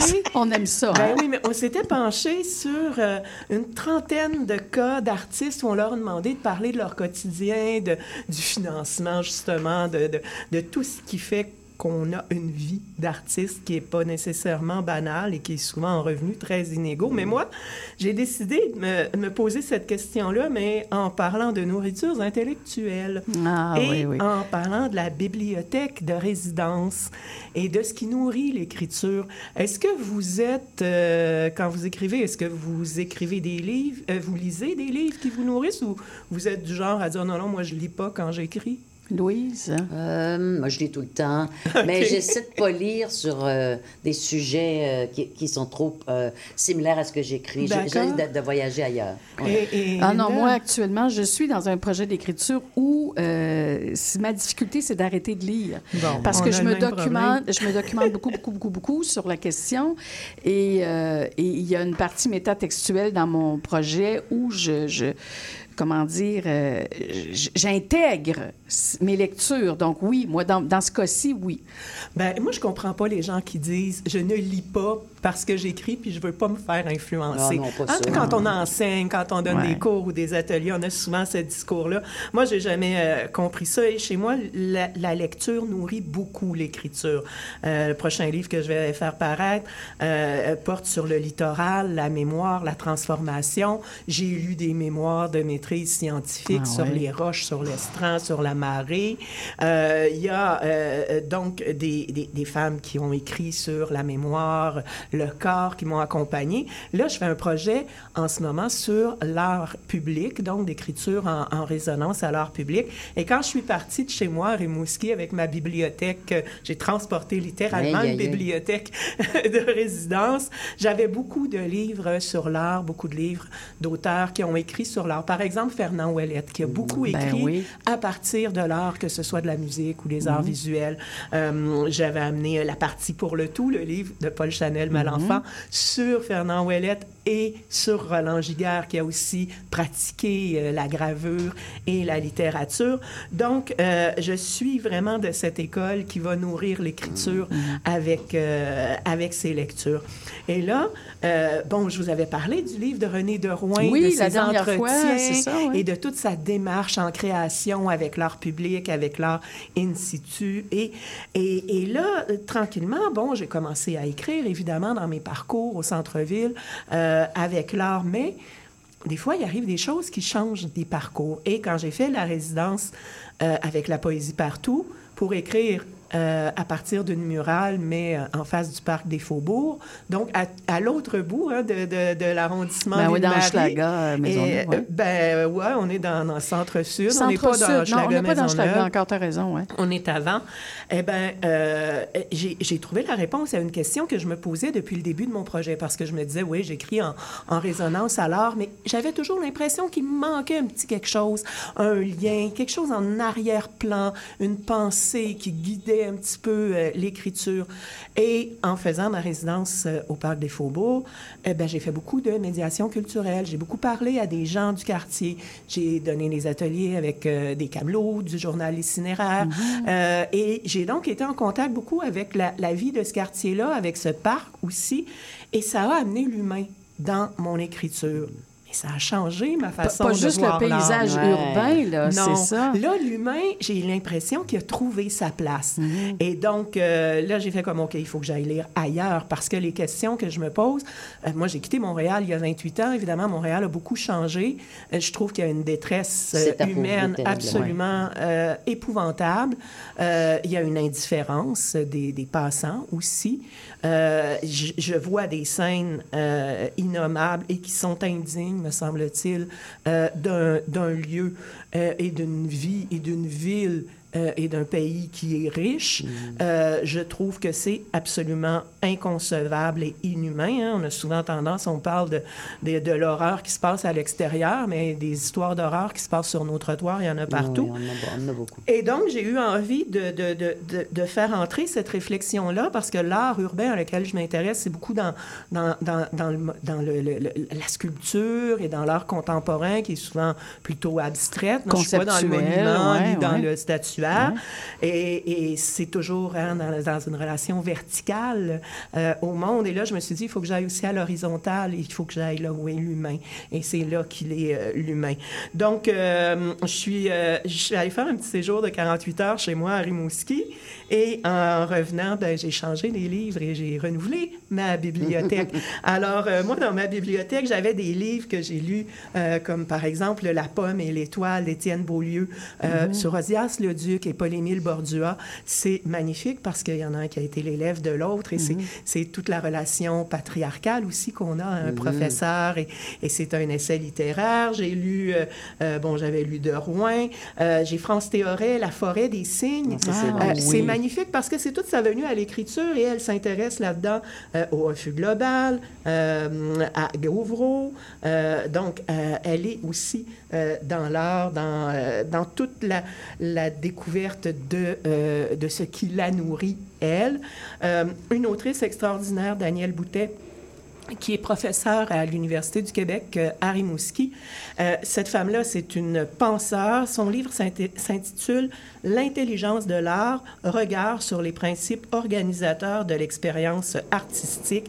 Elle réfléchit à l'art, à la création, à la recherche-création, mais comme expérience, comme expérience euh, sensuelle, comme expérience spirituelle, comme expérience globale. Euh, et c'est un livre intelligent et qui nous remonte l'intelligence de façon assez exceptionnelle. Est-ce que c'est récent? C'est très récent, oui. Euh, c'est, euh, elle- parle des femmes oubliées dans l'histoire de l'art. Ah, ben de ça, la on veut en entendre musique, parler de la de ça, poésie. là. Vous voulez en entendre ça, parler? hein? Ouais. Euh, je peux vous lire un petit, Ah, euh, ben petit passage. Car même si la création est souvent euh, solitaire, intime et silencieuse, l'art est largement une entreprise euh, collective. Consciemment ou inconsciemment, les artistes puisent leurs idées, réfléchissent leur création au sein d'une culture artistique particulière qui leur sert de référence. Et euh, elle aborde donc là-dedans euh, le sujet des femmes, de la mutation, de tout ce qui nous précède. Et là, je suis revenue de Rimouski je me suis dit, mais là, il faut que j'aille dans euh, ce qui va me nourrir euh, l'esprit, la tournure que prend. oui, donc, parce que toi, euh, tu mes écris, la- tu fais de la poésie avec tout ça. Oui, là. oui, oui. Moi, j'écris de la poésie, puis je vais, je vais vous lire un petit texte pour voir où Ah ça m'a oui, amené bien, on- euh, cette, euh, cette euh, création-là et cette conscience-là euh, de l'humain dans le paysage. Alors, je suis revenue de chez moi avec des livres d'Anna Arendt, euh, la philosophe, euh, des Mhm. livres sur l'éthique du care, donc de, de prendre soin, des livres qui sont souvent écrits par des femmes parce que Ah ouais. c'est une éthique euh, qui a beaucoup été investie par euh, le champ des femmes et du féminisme. Euh, le temps des euh, responsabilités de Patrick Lenoir, ce sont euh, des entretiens sur l'éthique euh, et le crépuscule du devoir de Gilles Lipovetsky, chez Folio, où il se penche sur la, le post-moralisme qui est en ce moment, qui est dans ce que l'on vit, qui véhicule des valeurs qui, dans lesquelles on vit en ce moment et qui nous amène à une morale qui est plus hédoniste. On est passé d'un sens du devoir Mhm. envers l'autre à un devoir envers soi-même, hein, Oui, d'être euh, positif, d'être beau, d'être bon, d'être bon. Euh, donc, on a, on a tourné ce sens du devoir-là qui était tourné vers l'extérieur. Tu sais, on avait des bandes quêteux là, avant, Ouais. mais là, aujourd'hui, ben, on a nos abonnements euh, pour se faire bronzer. Alors, c'est à peu près ça. Euh, le, le- donc, euh, soyons, euh, soyons heureux soi-même euh, et pour nous-mêmes. Et euh, je vais donc vous lire un texte que j'ai écrit en résonance à une œuvre d'art parce que je Oui. vous avais lu le texte sur Roussil au tout début où je parlais beaucoup du parcours de Roussil et de l'œuvre euh, de la fonte monumentale qui est au bout du silo numéro 5 là, euh, au port de Montréal. Et là, c'est une œuvre euh, qui m'a interpellée qui est euh, dans, le, le- le- dans le campus de l'Université McGill. Ça s'intitule Human Structure. C'est une œuvre où il y a une pyramide humaine de toutes sortes de couleurs. Et je suis allée passer un petit bout de temps dans, le, dans ce parc euh, en plein mois de juillet où il faisait vraiment, vraiment très chaud. Alors, euh, voilà, je vous, je vous lis le texte. Liés, enchevêtrés, empilés, ils se marchent sur la tête dans une hiérarchie circassienne, vissée, soudée, silhouette masculine et carrée, toutes couleurs suspendues. Au-dessus de cette pyramide, un homme blanc, un homme noir, un homme rouge, un homme jaune. Tête, épaules, jambes à l'équerre, on ne s'y trompe pas. Un homme humain passe en vélo, s'assied au pied des arbres, sa maison tout entière sur son dos. Ça fait une minute qu'il se repose dans l'herbe, à l'abri d'un soleil brûlant, comme des dizaines de touristes et de passants. Une minute d'ombre apaisante. De l'autre bout du terrain, un gardien de sécurité se dirige vers l'homme qui ne fait rien d'autre qu'être là, comme tous les autres. Quelques mots échangés, je n'entends pas les voix. Je devine. Le corps de l'homme debout parle fort. C'est un avertissement. À ma gauche, un symbole de la solidarité humaine perd lentement ses couleurs. Oh, Non, c'est beau. Donc, on, on trouve ce texte sur Ah, le, c'est la- magnifique. la- le retour de flânerie de la traversée espace de géopoétique. Oui, on va répéter ça lentement parce que euh, toi, tu le sais, mais là, nos auditeurs, ils entendent ça vite, vite, vite. Là. Alors, si vous voulez La- suivre Annie, on peut aller sur le site de... C'est euh, la traversée, euh, euh, un atelier de géopoétique, mais le blog s'intitule Retour de flânerie. Si vous tapez Retour de flânerie, Sur Internet, on vous va y arriver. allez tomber sur euh, le blog qui réunit plusieurs. Et- Et, on vous invite, parce que le projet est en cours pour l'année, inspirez-vous des œuvres d'art qui sont dans votre, Ah, euh, Oui, parce dans que votre là, paysage. hein, tu vois, Vous pouvez ça peut être soumettre inspirant. des textes Ben oui. euh, à ce blog. Alors, je vous remercie. Bon, ben, euh, ben merci, je Annie. pour ce ben oui, tu vas nous quitter. Puis, euh, bon, pour faire la transition, euh, après ça, on a Claude André qui est arrivé, qui va, qui va prendre ton micro. D'ailleurs, c'est pour ça qu'on ne l'a pas entendu. J'ai choisi de, de faire jouer une, une pièce, de, en fait, un morceau de, de- de Michel Faubert que tu t'en vas voir en spectacle. Ah oui. C'est La vision d'Henri. Alors, il commence par un conte, ça débouche sur une, une chanson, vous allez voir. Alors, euh, nous qui allons pas le voir, on va au moins l'écouter. voilà. À tout de suite. Allons pas le voir. Cette nuit-là, le vieux Henri s'est levé, il est sorti de chez eux, puis a marché jusqu'à la mer. Rendu là au loin sur la bord de l'horizon baie, il a vu un grand brasier sur l'eau. Une manière de goélette, les voiles tout en flammes, pis ça s'en venait, ça.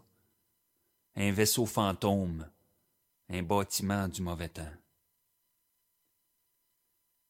Puis le vieux Henri qui regardait ça, il s'est dit en lui-même que ça devait être un signe. Que le jour du jugement dernier était arrivé, qu'il fallait se préparer, parce que ce matin-là était pour être celui de la fin du monde.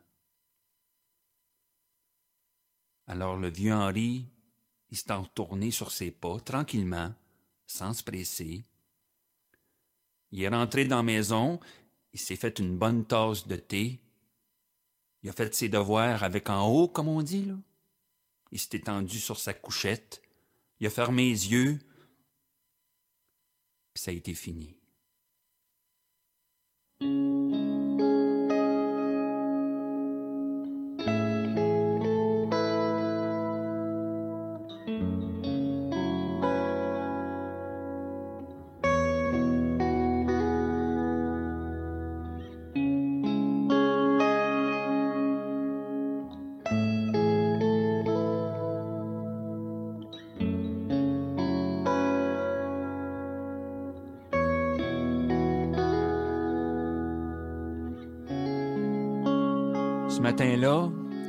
Soleil s'est levé bien rouge, la pêche avait déjà pris le large.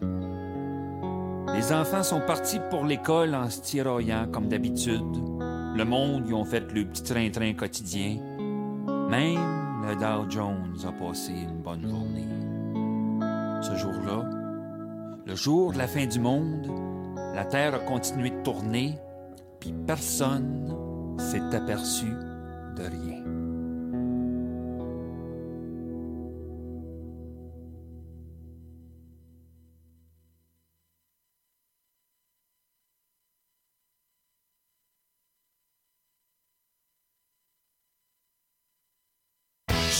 Je te veux.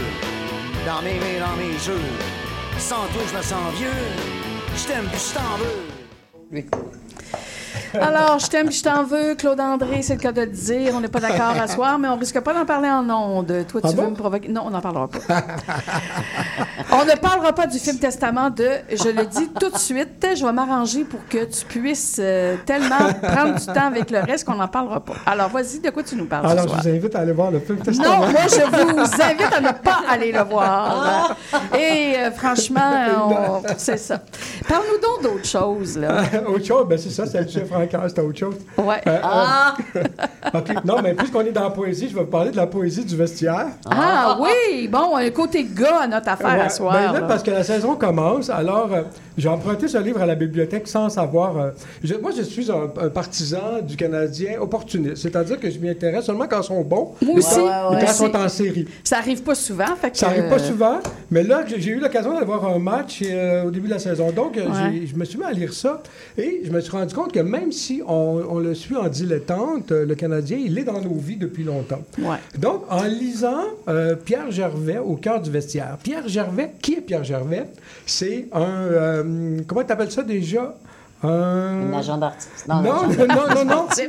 Non, il y a- il y a- c'est pas C'est le le préposé à responsable de l'équipement. l'équipement. C'est Ah! genre, c'est genre l'administrateur de l'équipement des joueurs. Ouais, Parce lui, il des- s'occupe de, de tout, euh, Mais là, lui, il est là tout ce qui 35 pue ans. dans, la- dans le vestiaire. Quand là. il était jeune, ado, il rêvait donc, il habitait à Trois-Rivières et il y avait les Draveurs de Trois-Rivières, hockey junior, qui étaient dirigés par Bergy. Qui est Bergy?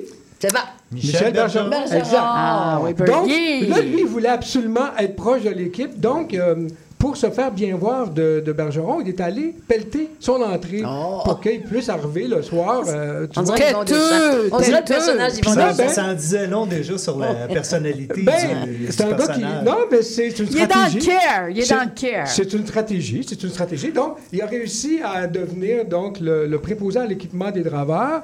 Et de fil en aiguille, il va se ramasser à Montréal parce qu'il y a un temps d'entraînement et tout ça va le mener au CH, donc le grand club, le club de hockey canadien, où il va officier donc pendant 35 ans.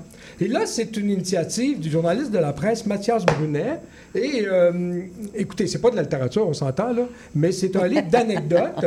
C'est un livre d'anecdotes et c'est très, très, très savoureux. Donc, au cœur du vestiaire, euh, il commence donc avec euh, Michel Bergeron, comme je viens de l'évoquer. Et c'est un livre qui est publié en 2022. Donc, tout de suite, on va sauter avec euh, l'arrivée du, euh, du récent coach, euh, l'expulsion de Dominique Ducharme en 2022 Ouais. et l'arrivée de Marty, Martin Saint-Louis. Moi, je l'aimais bien, Dominique Ducharme, en passant. Ben là, il nous explique que c'était un bon gars, mais il n'y avait pas de prestance. Oui, mais c'est ça. Ça faisait changement de, de, de péter de brou qu'il y a. Ben là. oui, mais l'idée, c'est de gagner. Non, mais il y avait quelque chose. Moi, je sais pas. Ça, c'est notre argument sur Testament qui revient. Là, hein, Ah, passant. bon, le pétage de brou, j'ai non, non, ça. non, non, mais le- non, non, c'est, c'est l'antimachisme, euh, parce que, Oui. oui, oui, c'est ça. Mais lui, il, a- il a- il- il avait pas l'air du gros mâle. Il avait l'air, il y avait quelque chose de, de féminin, il y avait quelque peut-être. chose d'humain. mais il n'y avait pas de pré- prestance, donc c'était le bon gars. Et il n'était pas si féminin que ça, parce que parfois, il manquait de tact. Donc, quand... ah, ça fait bon, celle-là. donc, quand il, euh, il, il décidait de ne pas habiller un joueur, c'est ainsi qu'on... qu'on- qu'on- Ouais. a- bon, ben, des fois, il ne disait pas, puis ça, ça crée des frustrations et des récriminations.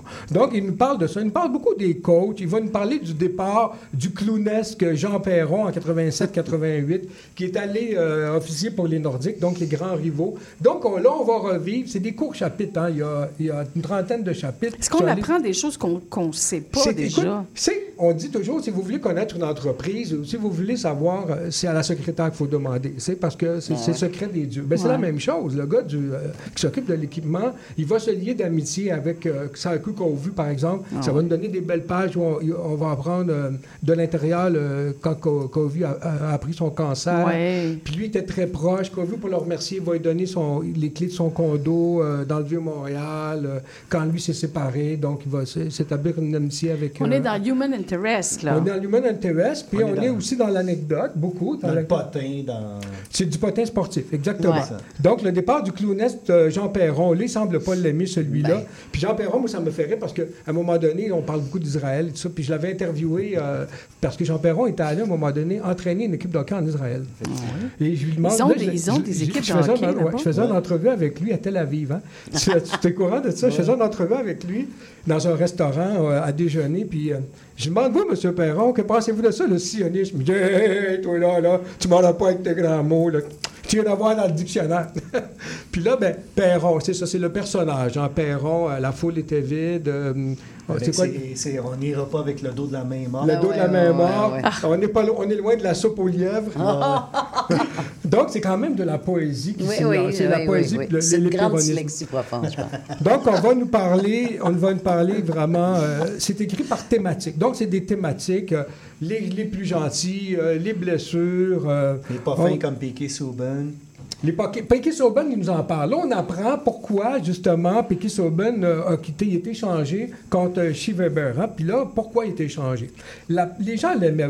Pour le, grand public qui peut-être ne se rappelle pas, puis qui, euh, c'est un afro-descendant, et il était très, euh, bon et très charismatique, et euh, on l'aimait beaucoup. Mais il paraît que dans, dans la chambre des joueurs, c'est quelqu'un qui avait énormément d'attention. Il disait, si tu veux punir Piquet Sauben, c'était une joke qui circulait, tu le mets dans, dans la forêt, pas de miroir, pas de téléphone, etc. Oh, Narcisse! il, il va être très malheureux. Et en fait, c'est un gars qui était toujours, qui levait toujours la main pour aller voir les enfants malades, etc. Mais oui. euh, c'est le genre de gars, tu sais, les, les gars s'habillaient tranquillement en écoutant du country. Suivez mon regard, qui écoute du country? Les gars de l'Ouest canadien. Carey Price, Ouais, Weber. Puis, puis, Piqué, il arrivait, il baissait le son sans rien dire, puis il mettait sa musique. tu sais. Ben, Fait que c'était- Ah, il ben. prenait bien de la place, puis ses costumes colorés. Tu sais, c'est- il y a beaucoup de Mais moi, j'ai eu de la peine quand il a quitté l'équipe, par exemple. Moi parce que je trouvais. C'est là que j'ai commencé à me réintéresser aux Canadiens quand Piquet Souban était là. Oui, mais Euh, malheureusement, c'est ça. Piquet Sauben, il faut savoir ce qu'il y avait à l'intérieur. tu sais.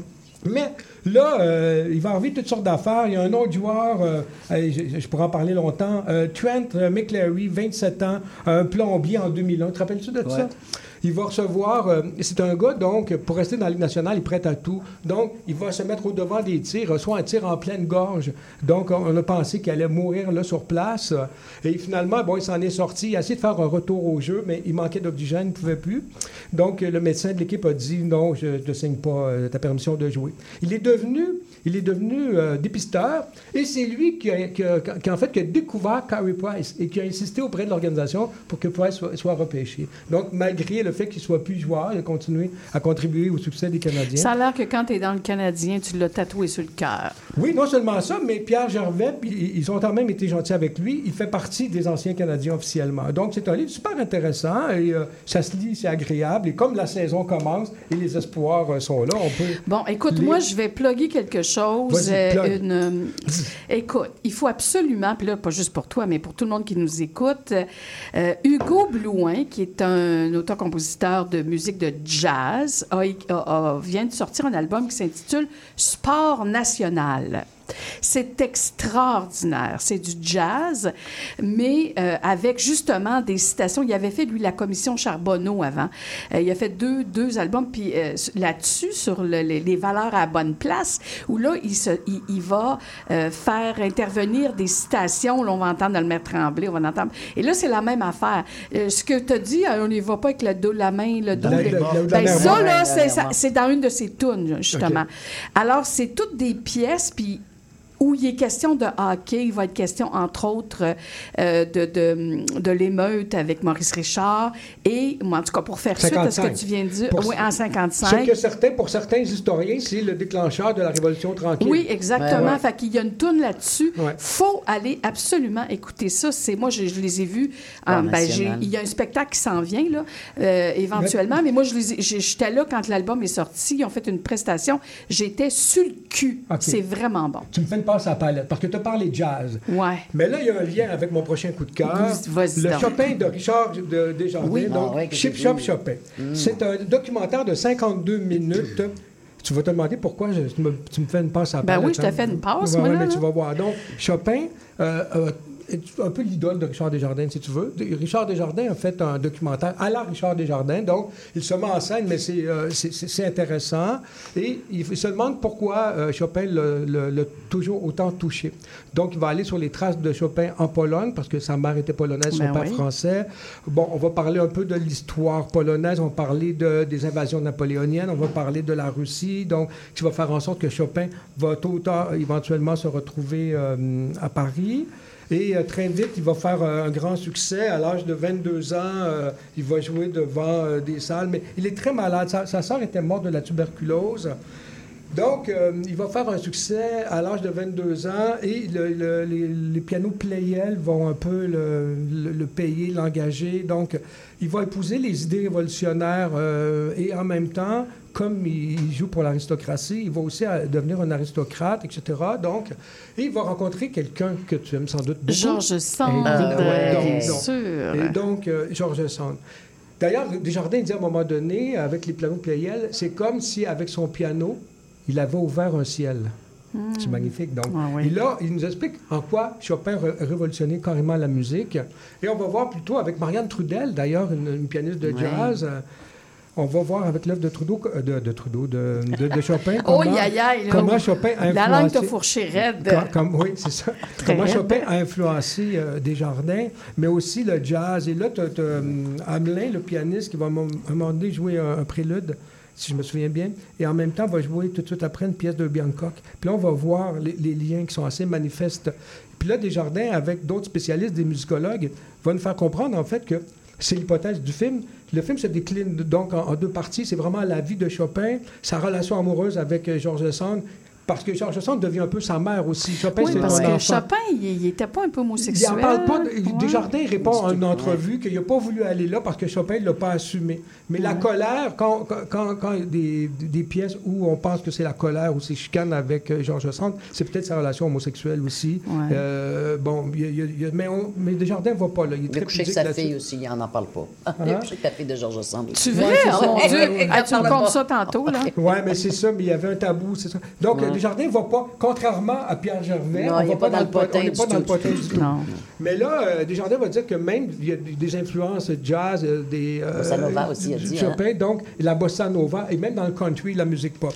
Donc voilà, je Ah, vous le recommande. ouais, c'est sur Dieu. tout TV, Ouais. gratuit, pas extra. Donc 52 minutes. euh, ça s'appelle, euh, si je me souviens bien, chip. Chip Chopin, c'est ça? Elle Donc, l'appelait euh, comme ça, super. Chip Chip Chopin, exactement. Puis là, ben, on parle Toi, de de la toute façon, es-tu payé par tout TV? La dernière fois, tu nous as parlé de la Ben, candidate. ça donne là. comme ça. Je me suis Ouais, abonné. Ça comme donne de même. Ben, ça donne comme ça. Écoute, c'est des jardins. euh, C'est vrai que c'est bizarre pourquoi il s'est ramassé là, mais bon, en tout cas, oui, c'est. euh, Mais bon, un coup de griffe maintenant. euh. En fait, c'est passé un peu dans le radar. euh, c'est Pornhub. euh, Pornhub, c'est une, c'est une chaîne pornographique. qui est d'origine montréalaise québécoise. Ouais, ouais. Et on a appris euh, en mai 2020 pas moins de 7 706 425 vidéos actifs avaient reçu entre 1 et 15 signalements, donc des flags en anglais d'utilisateurs, selon un courriel interne daté de mai 22. Là, je, je lis un extrait d'un article. Les dirigeants de ça vite, il te reste euh, 40 secondes. à peu pour près. la porno juvénile. Donc, en tout cas, ce que je veux dénoncer euh, dans mon coup de griffe, euh, c'est qu'il y avait parmi ça des viols, euh, des enfants mineurs, Ah, de l'inceste, de la bestialité. Et euh, tout ça, euh, par- parce que c'était pas vérifié, surveillé. Les gens pouvaient téléverser. Et il y avait seulement une personne qui avait la responsabilité de, de- de- de faire un peu le shérif dans le Far Web, hein, n'est-ce pas? Donc, c'est vraiment trop peu. Et euh, ça a des conséquences. Là, dans- éventuellement, on pourra en reparler davantage, Oui, oui. mais ça a des conséquences sur la socialisation, sur l'hypersexualisation, sur les rapports hommes-femmes, etc. Je ne veux pas tomber dans la puribonderie non plus, mais je pense qu'il y aurait une éducation à faire et euh, c'est... euh, moi, je, je parle d'une fille, évidemment, ça, ça me touche beaucoup et je... Mais je- là, on reparle de ça. On va laisser tomber, euh, parler des films qu'on n'a pas aimés ou qu'on a aimés. Ben Mais oui. la prochaine fois, on, on- on faudrait qu'on. Ben, la prochaine fois ou une autre, on pousse ça. euh, on, va, on va Claude. revenir là-dessus. Ben, c'est On- rare que tu n'as pas donné un grand coup de griffe ce soir. On était plus mon dans coup le coup de griffe là-dessus, mais c'est parce que j'étais très enthousiaste. mais, temps, et, mais on va mettre un homme là-dessus. C'est ça, je te l'avais dit. Hein? fait qu'on va à la pause publicitaire et après ça, on va dans le rétroviseur avec Sylvain Turner et Corinne Chevarier.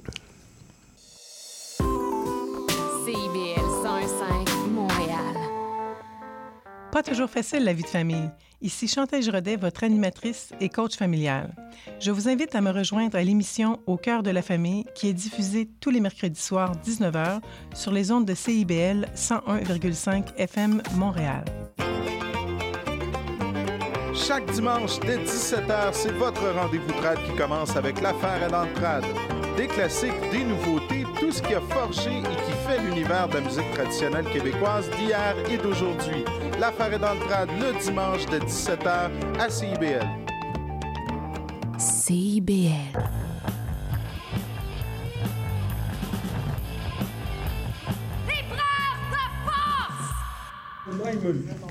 Ben, c'est correct. Alors, mais oh, ça discute, mes amis, ça discute. On se fait, on se fait toujours pogner. Plus l'émission avance, plus on devient dissipé. Mais là, on plonge. C'est la dernière demi-heure, le dernier segment, et euh, je passe la, pas, pas la POC, mais Ben le oui. micro à Sylvain Turner. Ben, merci Linda. Écoute, euh, je suis très content de recevoir dans, la- dans le cadre de la chronique euh, intitulée Dans le rétroviseur la poète, comédienne et éditrice Corinne Chevalier. Je vais vous la présenter tout d'abord. Corinne a publié quatre recueils de poésie Le recoin inquiet du corps, Dehors l'intime, Anatomie de l'objet et L'ADN des fusils, tous aux éditions Les Herbes Rouges. Elle a été lauréate du prix Félix-Antoine Savard de poésie 2009 et finaliste au prix du gouverneur général en 2012. Elle a participé à de nombreux festivals littéraires et lectures publiques au Canada, en France et en Belgique. Elle fait partie du comité de rédaction et du conseil d'administration de la revue Exit, pour laquelle elle a aussi dirigé plusieurs dossiers. Également comédienne, elle cumule les rôles au théâtre, à la télévision et au cinéma depuis sa sortie du Conservatoire d'art dramatique de Montréal. On a pu la voir entre autres dans Quatre et demi, Le monde de Charlotte et Au secours de Béatrice. Elle ajoute à sa feuille de route des études de deuxième cycle au HEC en gestion des entreprises culturelles et la codirection des éditions Main Libre, dont elle fait partie des fondateurs. Corinne Chevalier vient de recevoir le prix Félix-Antoine Savard Oui. de poésie 2023 pour Octobre décapité, publié dans la revue de création Exit. Elle est d'ailleurs la première poète lauréate de ce prix à deux reprises. C'est avec bonheur que nous la recevons dans le rétroviseur de Libraire de Force. Merci Corinne d'avoir accepté notre invitation. Ça me fait plaisir. J'ai fait tout ça, moi. Eh Ben, oui. ça, j'allais dire, je suis mais moi-même, vous savez pas, j'ai été entraîneur en chef d'un gros club de triathlon aussi. Ah ouais, c'est Une vrai, ça. oui, oui, Ah, avec en plus. 150 athlètes à un moment donné. Non, ça... Oui, voilà. Et elle-même athlète de Elle est en triathlon. forme, c'est ça. forme, elle. Faut être plus on est en forme, plus on en fait. Oui, Oui, mais il faut faire attention. Ouais. C'est ce que Sylvain me dit Euh, souvent. oui, c'est ça. Alors, on revient à la littérature, parce qu'on a peu de temps et déjà la présentation est quand même éloquente.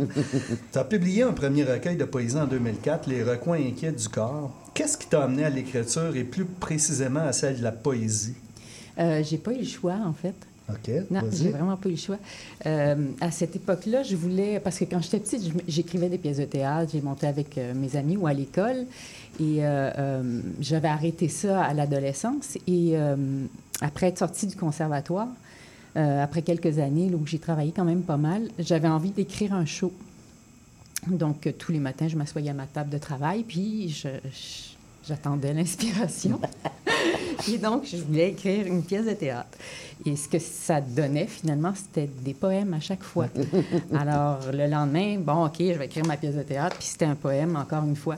Donc, j'ai comme pas eu le choix, c'est comme ça. C'est- En fait, ma voix est venue par la poésie plutôt que par le théâtre une fois adulte. OK. Voilà.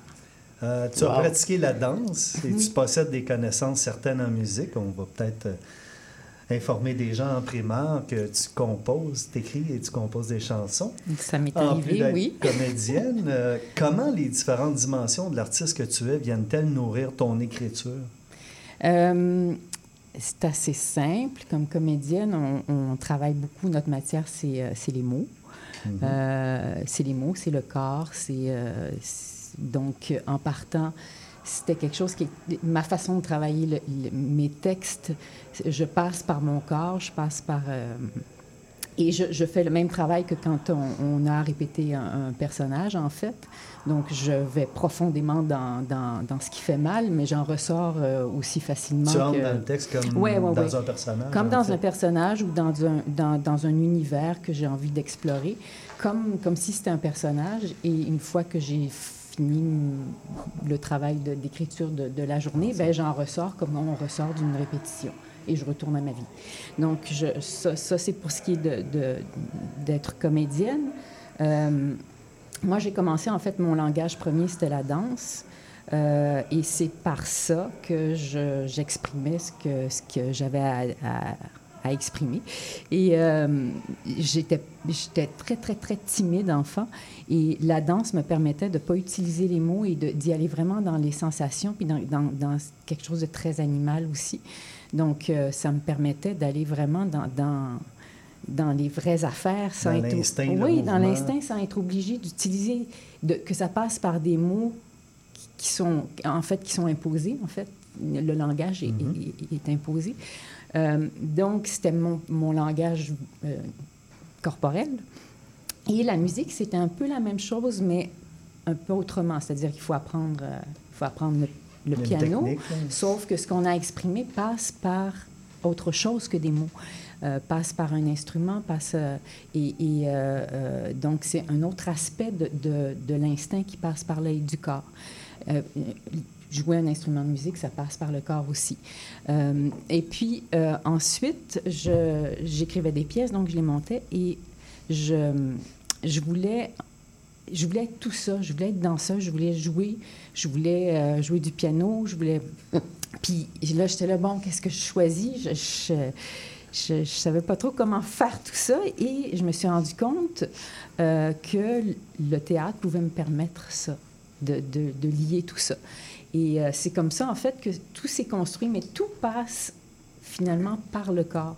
c'est vrai. Euh, tout passe par l'instinct, tout passe par, euh, par ce Le rythme, la musicalité. Ouais, oui, oui, oui, tout à fait, tout à fait. Donc, euh, parce que ma, ma poésie est assez, euh, est assez rythmique, euh, mais, mais c'est vraiment par le corps que, que j'aborde les choses. Je te demandais comment qualifierais-tu ta poésie? Quels sont les principaux thèmes que tu explores? Moi. moi, moi, C'est moi. On C'est aime blanc, ça, on tout aime un ça. thème. Moi. C'est- Non, c'est- c'est c'est une blague. En fait... C'est assumé. Ouais, ben, mon, le premier titre euh, de mon premier recueil, c'est Les recoins inquiets du corps. Donc, ça, ça, dit pas mal, ça dit pas mal tout. C'est-à-dire que euh, c'est vraiment euh, une exploration de ce, que, de ce qui s'est imprimé, de ce qui s'imprègne dans mon corps euh, au fil des ans. Donc, c'est pas nécessairement. euh, c'est pas narcissique, c'est pas ça du tout, mais c'est ce que je vois, ce que je, je, je ressens, mais ce, qu'on me donne aussi, qui s'imprime consciemment et inconsciemment, euh, et qui, en fait, font ce que je suis. Donc, c'est toutes ces choses-là. Et ça, c'est, euh, cette exploration-là m'a amené à- à parler beaucoup des blessures aussi. Donc, euh, en fait, c'est comme si euh, mes deux premiers euh, recueils m'avaient amené à écrire le troisième. Et euh, c'est comme si j'avais euh, installé... Le deuxième mes- qui est pour, Euh, dehors, euh, dehors l'intime. Donc, ces deux-là... Dehors l'intime, Oui, c'est dehors donc bien l'intime. beau. hein. Oui. Donc, le premier, c'est j'étais dans le- les recoins. Puis Ouais. le deuxième, il y avait quelque chose qui voulait sortir. Et, j'ai- j'installais, en fait, tout- toutes les balises de, de mon langage. Tout, tout. J'installais le, le- la, la forme aussi que, que, que mon langage euh, euh, allait prendre. Donc, j'étais en train d'explorer tout ça, puis de- de- d'installer mon univers. Tu construisais Ouais, le- je construisais un mon- corps, en fait, Ouais, pratiquement. c'est ça, c'est ça. Puis dans le Le- le troisième... corps de l'œuvre. Ouais, c'est ça. Ouais. Puis avec le troisième, Anatomie de l'objet, ben là, j'ai été à, à fond dans, dans, dans la bébelle. Donc, ma construction était faite parce que dehors, l'intime est vraiment fait comme une maison, en fait. On visite des pièces. Mais Et- les recoins du corps, on est à l'intérieur, Oui. on est très au, creux- au cœur de l'intime. Et dehors, l'intime, on, on va vers l'extérieur. Oui, on va vers l'extérieur, sauf que euh, euh, c'est ça, on parle de- des pièces, puis à un moment donné, on s'en va dans le quartier. Mais c'est toujours par rapport à, à, à mon corps, à moi. Ça reste à l'intérieur Mhm. du corps. Et euh, avec Anatomie de l'objet, ben là, j'ai euh, j'ai décidé de faire vraiment un travail sur, euh, sur ce qui s'est imprégné en moi, mais qui vient, qui vient pas de ce que j'ai vécu, mais qui vient du leg. Donc, anatomie, c'est vraiment euh, du côté euh, maternel. C'est du côté maternel. Donc, c'est c'est une, une chaîne de femmes qui ont subi de l'inceste. Oui, c'est ça. C'est c'est Ouais. très dur comme euh, Ouais. recueil. hein. Oui, et donc, j'ai exploré cette affaire-là. Et euh, il est en deux parties. Et euh, la première partie, c'est vraiment sur la blessure. Donc, euh, l'autrice que je suis s'est mise en position extérieure pour pouvoir parler de la blessure. Et euh, dans la deuxième partie, c'est de parler de ce qu'il y a autour. Et à ce moment-là, je me suis mis à l'intérieur et, et je, je- je parlais en fait de ce qu'il y avait autour de cette blessure-là à l'intérieur du corps, mais aussi euh, dans la famille, dans, dans, dans, dans cet environnement-là. Donc ça, ça a été... euh, L'objet, on entend l'objet pas au sens d'un objet matériel, mais l'objet ouais. étant la chose. Oui, bien ça. En Le fait, ça, ouais. ça, Le ça. le ça, mais ça, c'est aussi le prénom de, de cet enfant-là. Ah ouais. C'est ça. Ouais. Le corps-objet. Le corps-objet, Ah ouais, ouais. ouais. Et, et- enfin, là, on va se préparer pour une, pour une pièce musicale, puis on va continuer. Moi, je trouve ça fascinant Ouais. de t'entendre. Louise aussi, on est là, Ouais, on ouais. boit tes paroles. C'est c'est- c'est- c'est vraiment intéressant de- de- d'avoir... On a cette chance-là de poésie pouvoir... et le corps, je trouve ça Oui, très, très... euh, Très lié, effectivement. les Donc, euh, tu me présentes la pièce. C'est toi qui l'as choisie, d'ailleurs, je pense. c'est Corinne qui a choisi la pièce. C'est euh, une sorte d'église, version acoustique de Daran. Pourquoi cette pièce, Corinne? Ah, c'est magnifique. Ça, moi, ça me donne envie de... de C'est une bonne de raison. De m'envoler. C'est une excellente raison. Ah, ben on n'a eu que des belles pièces comme ça ce soir. Euh, Donc, on écoute, euh, euh, je rappelle le titre, Une sorte d'église. Le titre aussi, encore une fois, hein, de Daran. Et on vous revient après.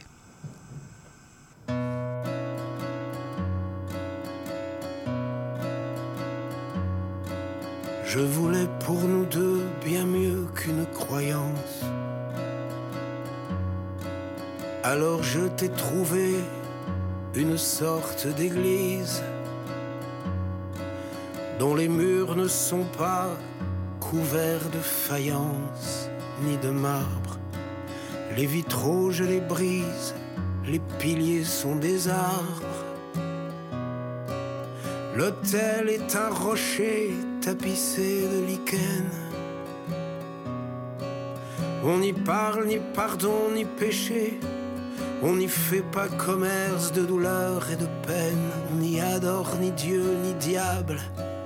mais la beauté des corps et le sort qui a mis ton amour dans mes veines. Je nous veux sans frontières, sans limite et sans loi. Je veux te respirer, te vivre et vivre en toi. Et croire qu'avant nous, tout ça n'existait pas.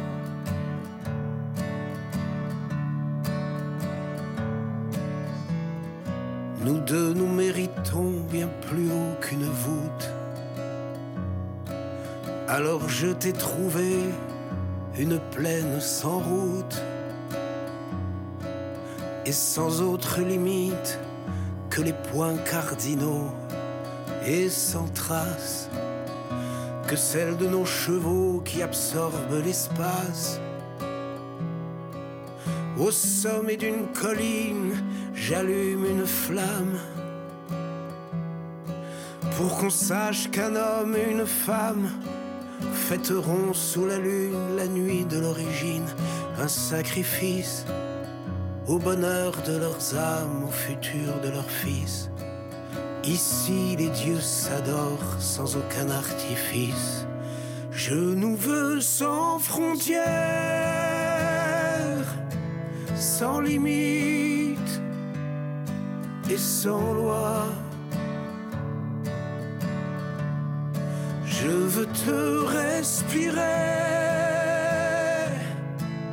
te vivre et vivre en toi.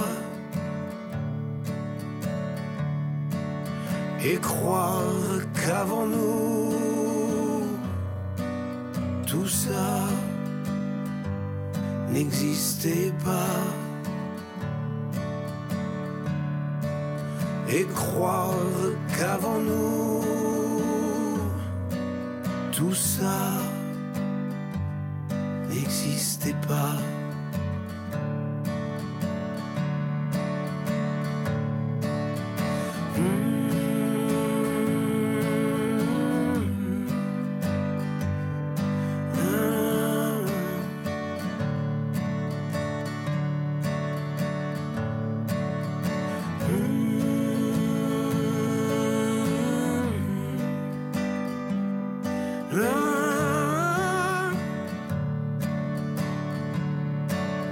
Croire qu'avant nous, tout ça n'existait pas. Croire qu'avant nous, tout ça n'existait pas.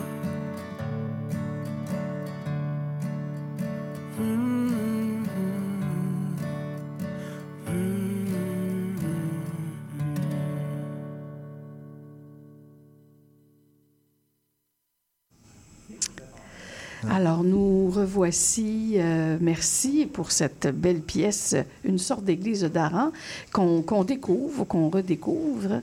Euh, Sylvain, alors on poursuit, cette- Alors, on poursuit. ce bel entretien avec Corinne Che- Chevalier. J'inviterai Corinne à poursuivre euh, le regard qu'on porte sur son œuvre Mhm. en abordant le- son quatrième recueil, L'ADN des fusils. Oui, alors là, c'est, euh, en fait, bon, le, le troisième, c'était vraiment la lignée de maternelle, et là, c'est la lignée paternelle. Il faut dire aussi que je suis, euh, mes, mes deux parents sont français, et j'ai été élevée dans une famille euh, vraiment à la française. On avait une maison de ferme euh, à l'extérieur du village, euh, c'était un village à l'époque, Saint-Bruno de Montarville. Et euh, on- je vivais donc avec mes grands-parents, avec mes oncles euh, et mes frères et mes parents. Donc, on était vraiment comme un clan. Et j'avais l'accent français du sud de la France jusqu'à l'âge adulte. Ah, mon Dieu, t'as perdu ça assez ouais, raide. J'avais pas le choix en rentrant au conservatoire. Il Ah fallait que, ouais, que ouais. j'enlève euh, que j'enlève ça. Oui, ça, oui, oui. oui, oui, tout à fait. Donc, euh, pour en revenir, donc j'ai grandi avec euh, euh, ce grand-père-là et mon père et les deux frères de, de mon père. Donc cette lignée-là, qui vient vraiment, qui a été euh, touchée par la guerre plus que du côté de... Ben non, pas plus, parce qu'ils ils l'ont vécu aussi du côté maternel, mais là, c'est, c'est, c'est la guerre euh, sur le terrain. Là. Il a été fait prisonnier, je crois. Oui, il a été fait prisonnier euh, assez tôt dans la, dans la guerre. Et euh, il s'est retrouvé en fait en Allemagne dans des, euh, dans des fermes. Les, les- les prisonniers de guerre français travaillaient dans les fermes souvent. Et il s'est sauvé cette fois. Euh, pas, pas euh, en tout, là, il s'est sauvé cette fois.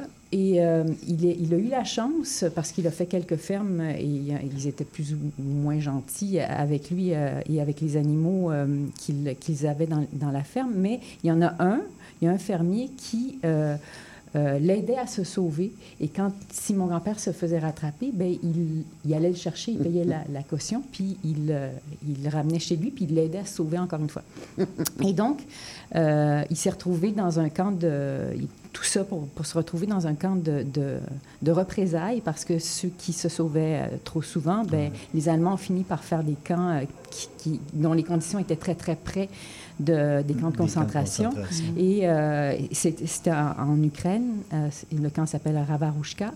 Et c'est à trois heures de, de la Pologne. Et euh, entre autres, la Croix-Rouge n'était pas au courant que ce camp-là existait. Donc, euh, ils pouvaient faire ce qu'ils voulaient, là, les Allemands.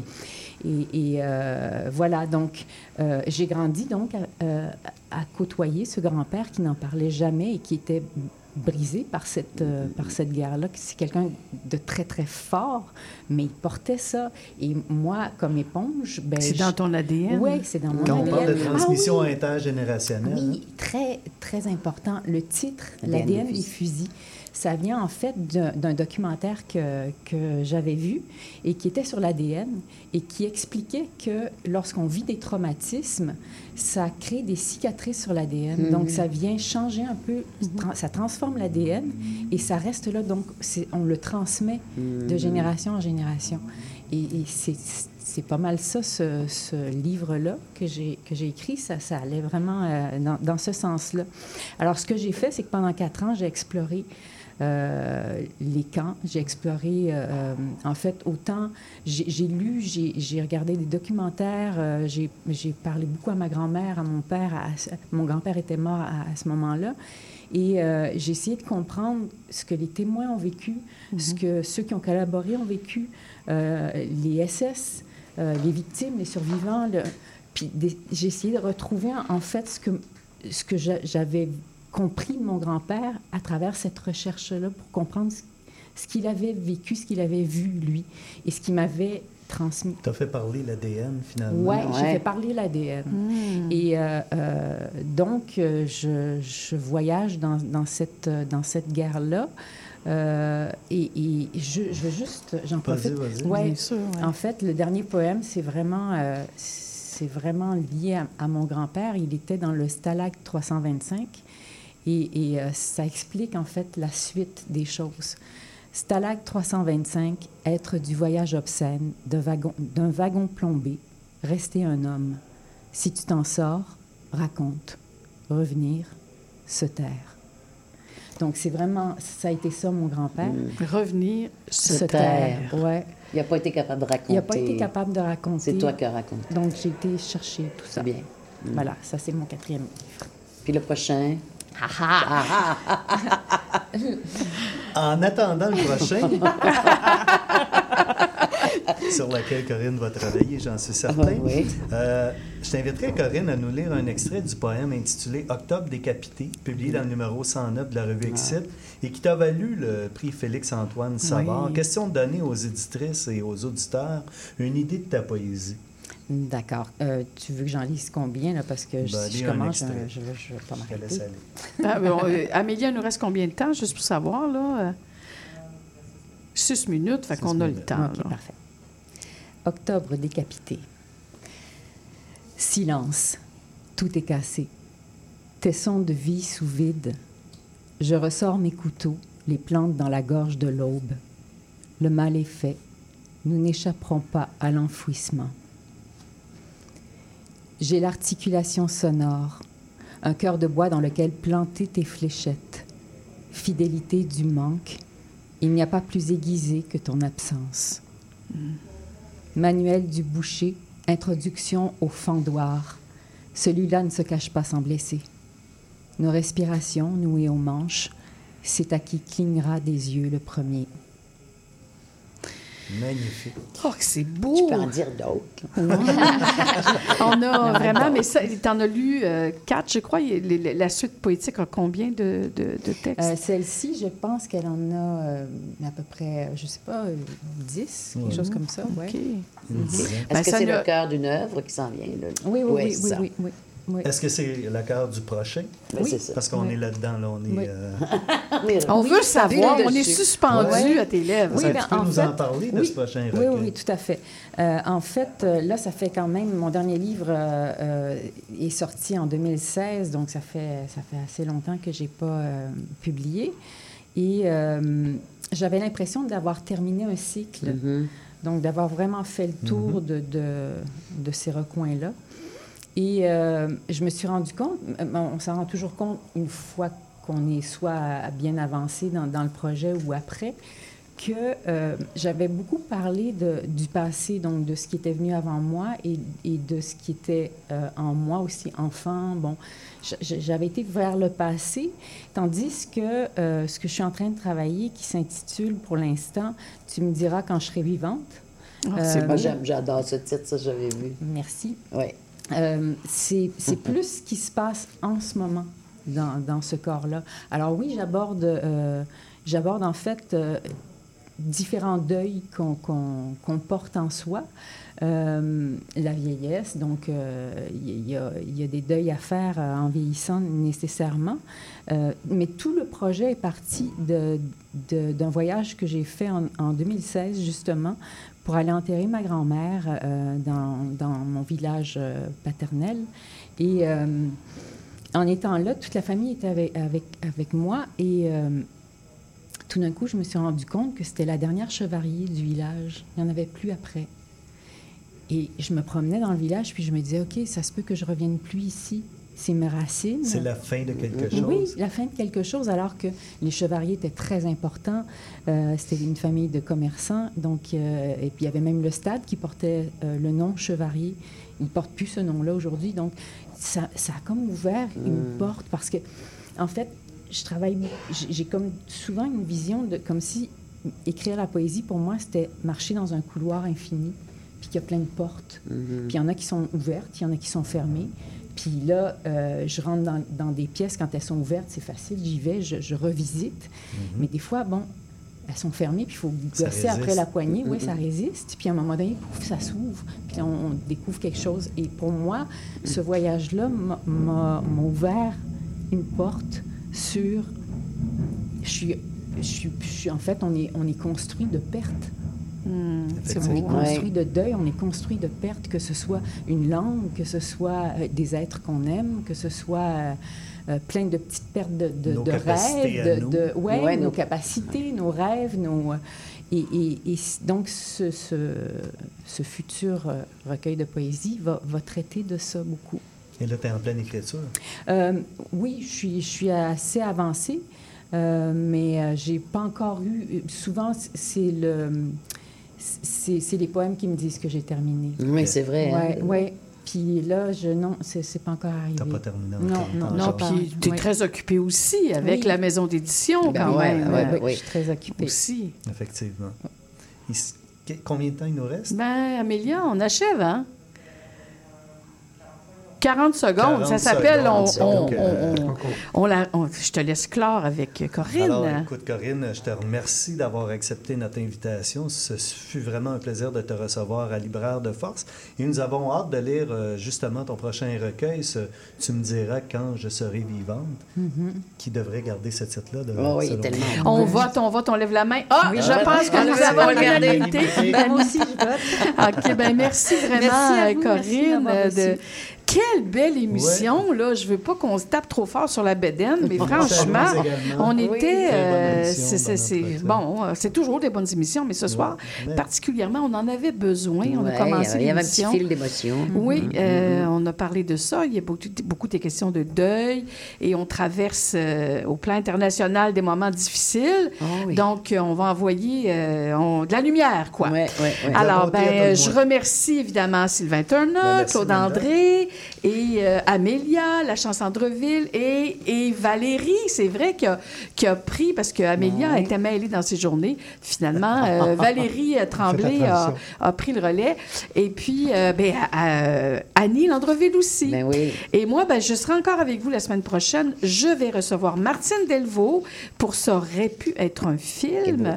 Valérie Tremblay va nous faire une chronique Halloween et on va recevoir, euh, on va recevoir euh, Patrick Isabelle qui sort euh, Anna Caritas, euh, un autre tome de sa série jeunesse et euh, Éric Simard sera avec nous pour ses corrélations du libraire. Et moi, je vous dis, ben, faites attention à vous, puis profitez de la vie, mes amis.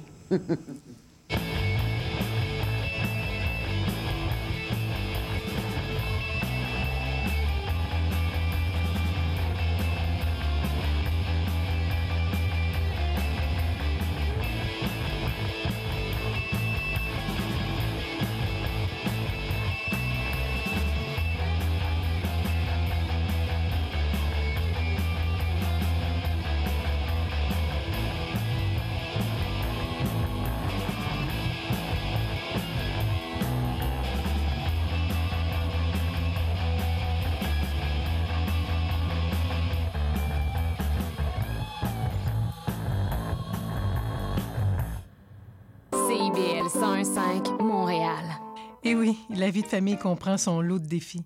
Ici Chantal Rodet, votre animatrice et coach familial. Je vous invite à écouter mon émission Au cœur de la famille, qui est diffusée tous les mercredis soirs à 19h sur les ondes de CIBL 101,5 FM Montréal. Chaque semaine, j'aurai l'occasion de vous partager des conseils et des anecdotes qui, je l'espère, vous donneront un second souffle pour vous aider à faire face aux défis que vous rencontrez au quotidien.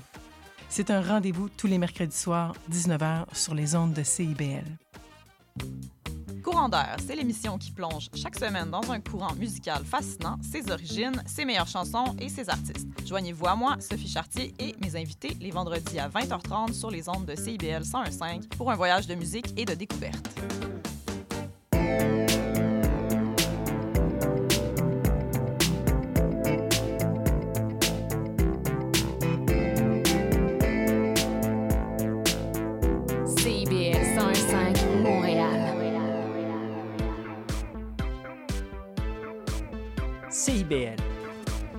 Cœur de la culture. L'émission qui suit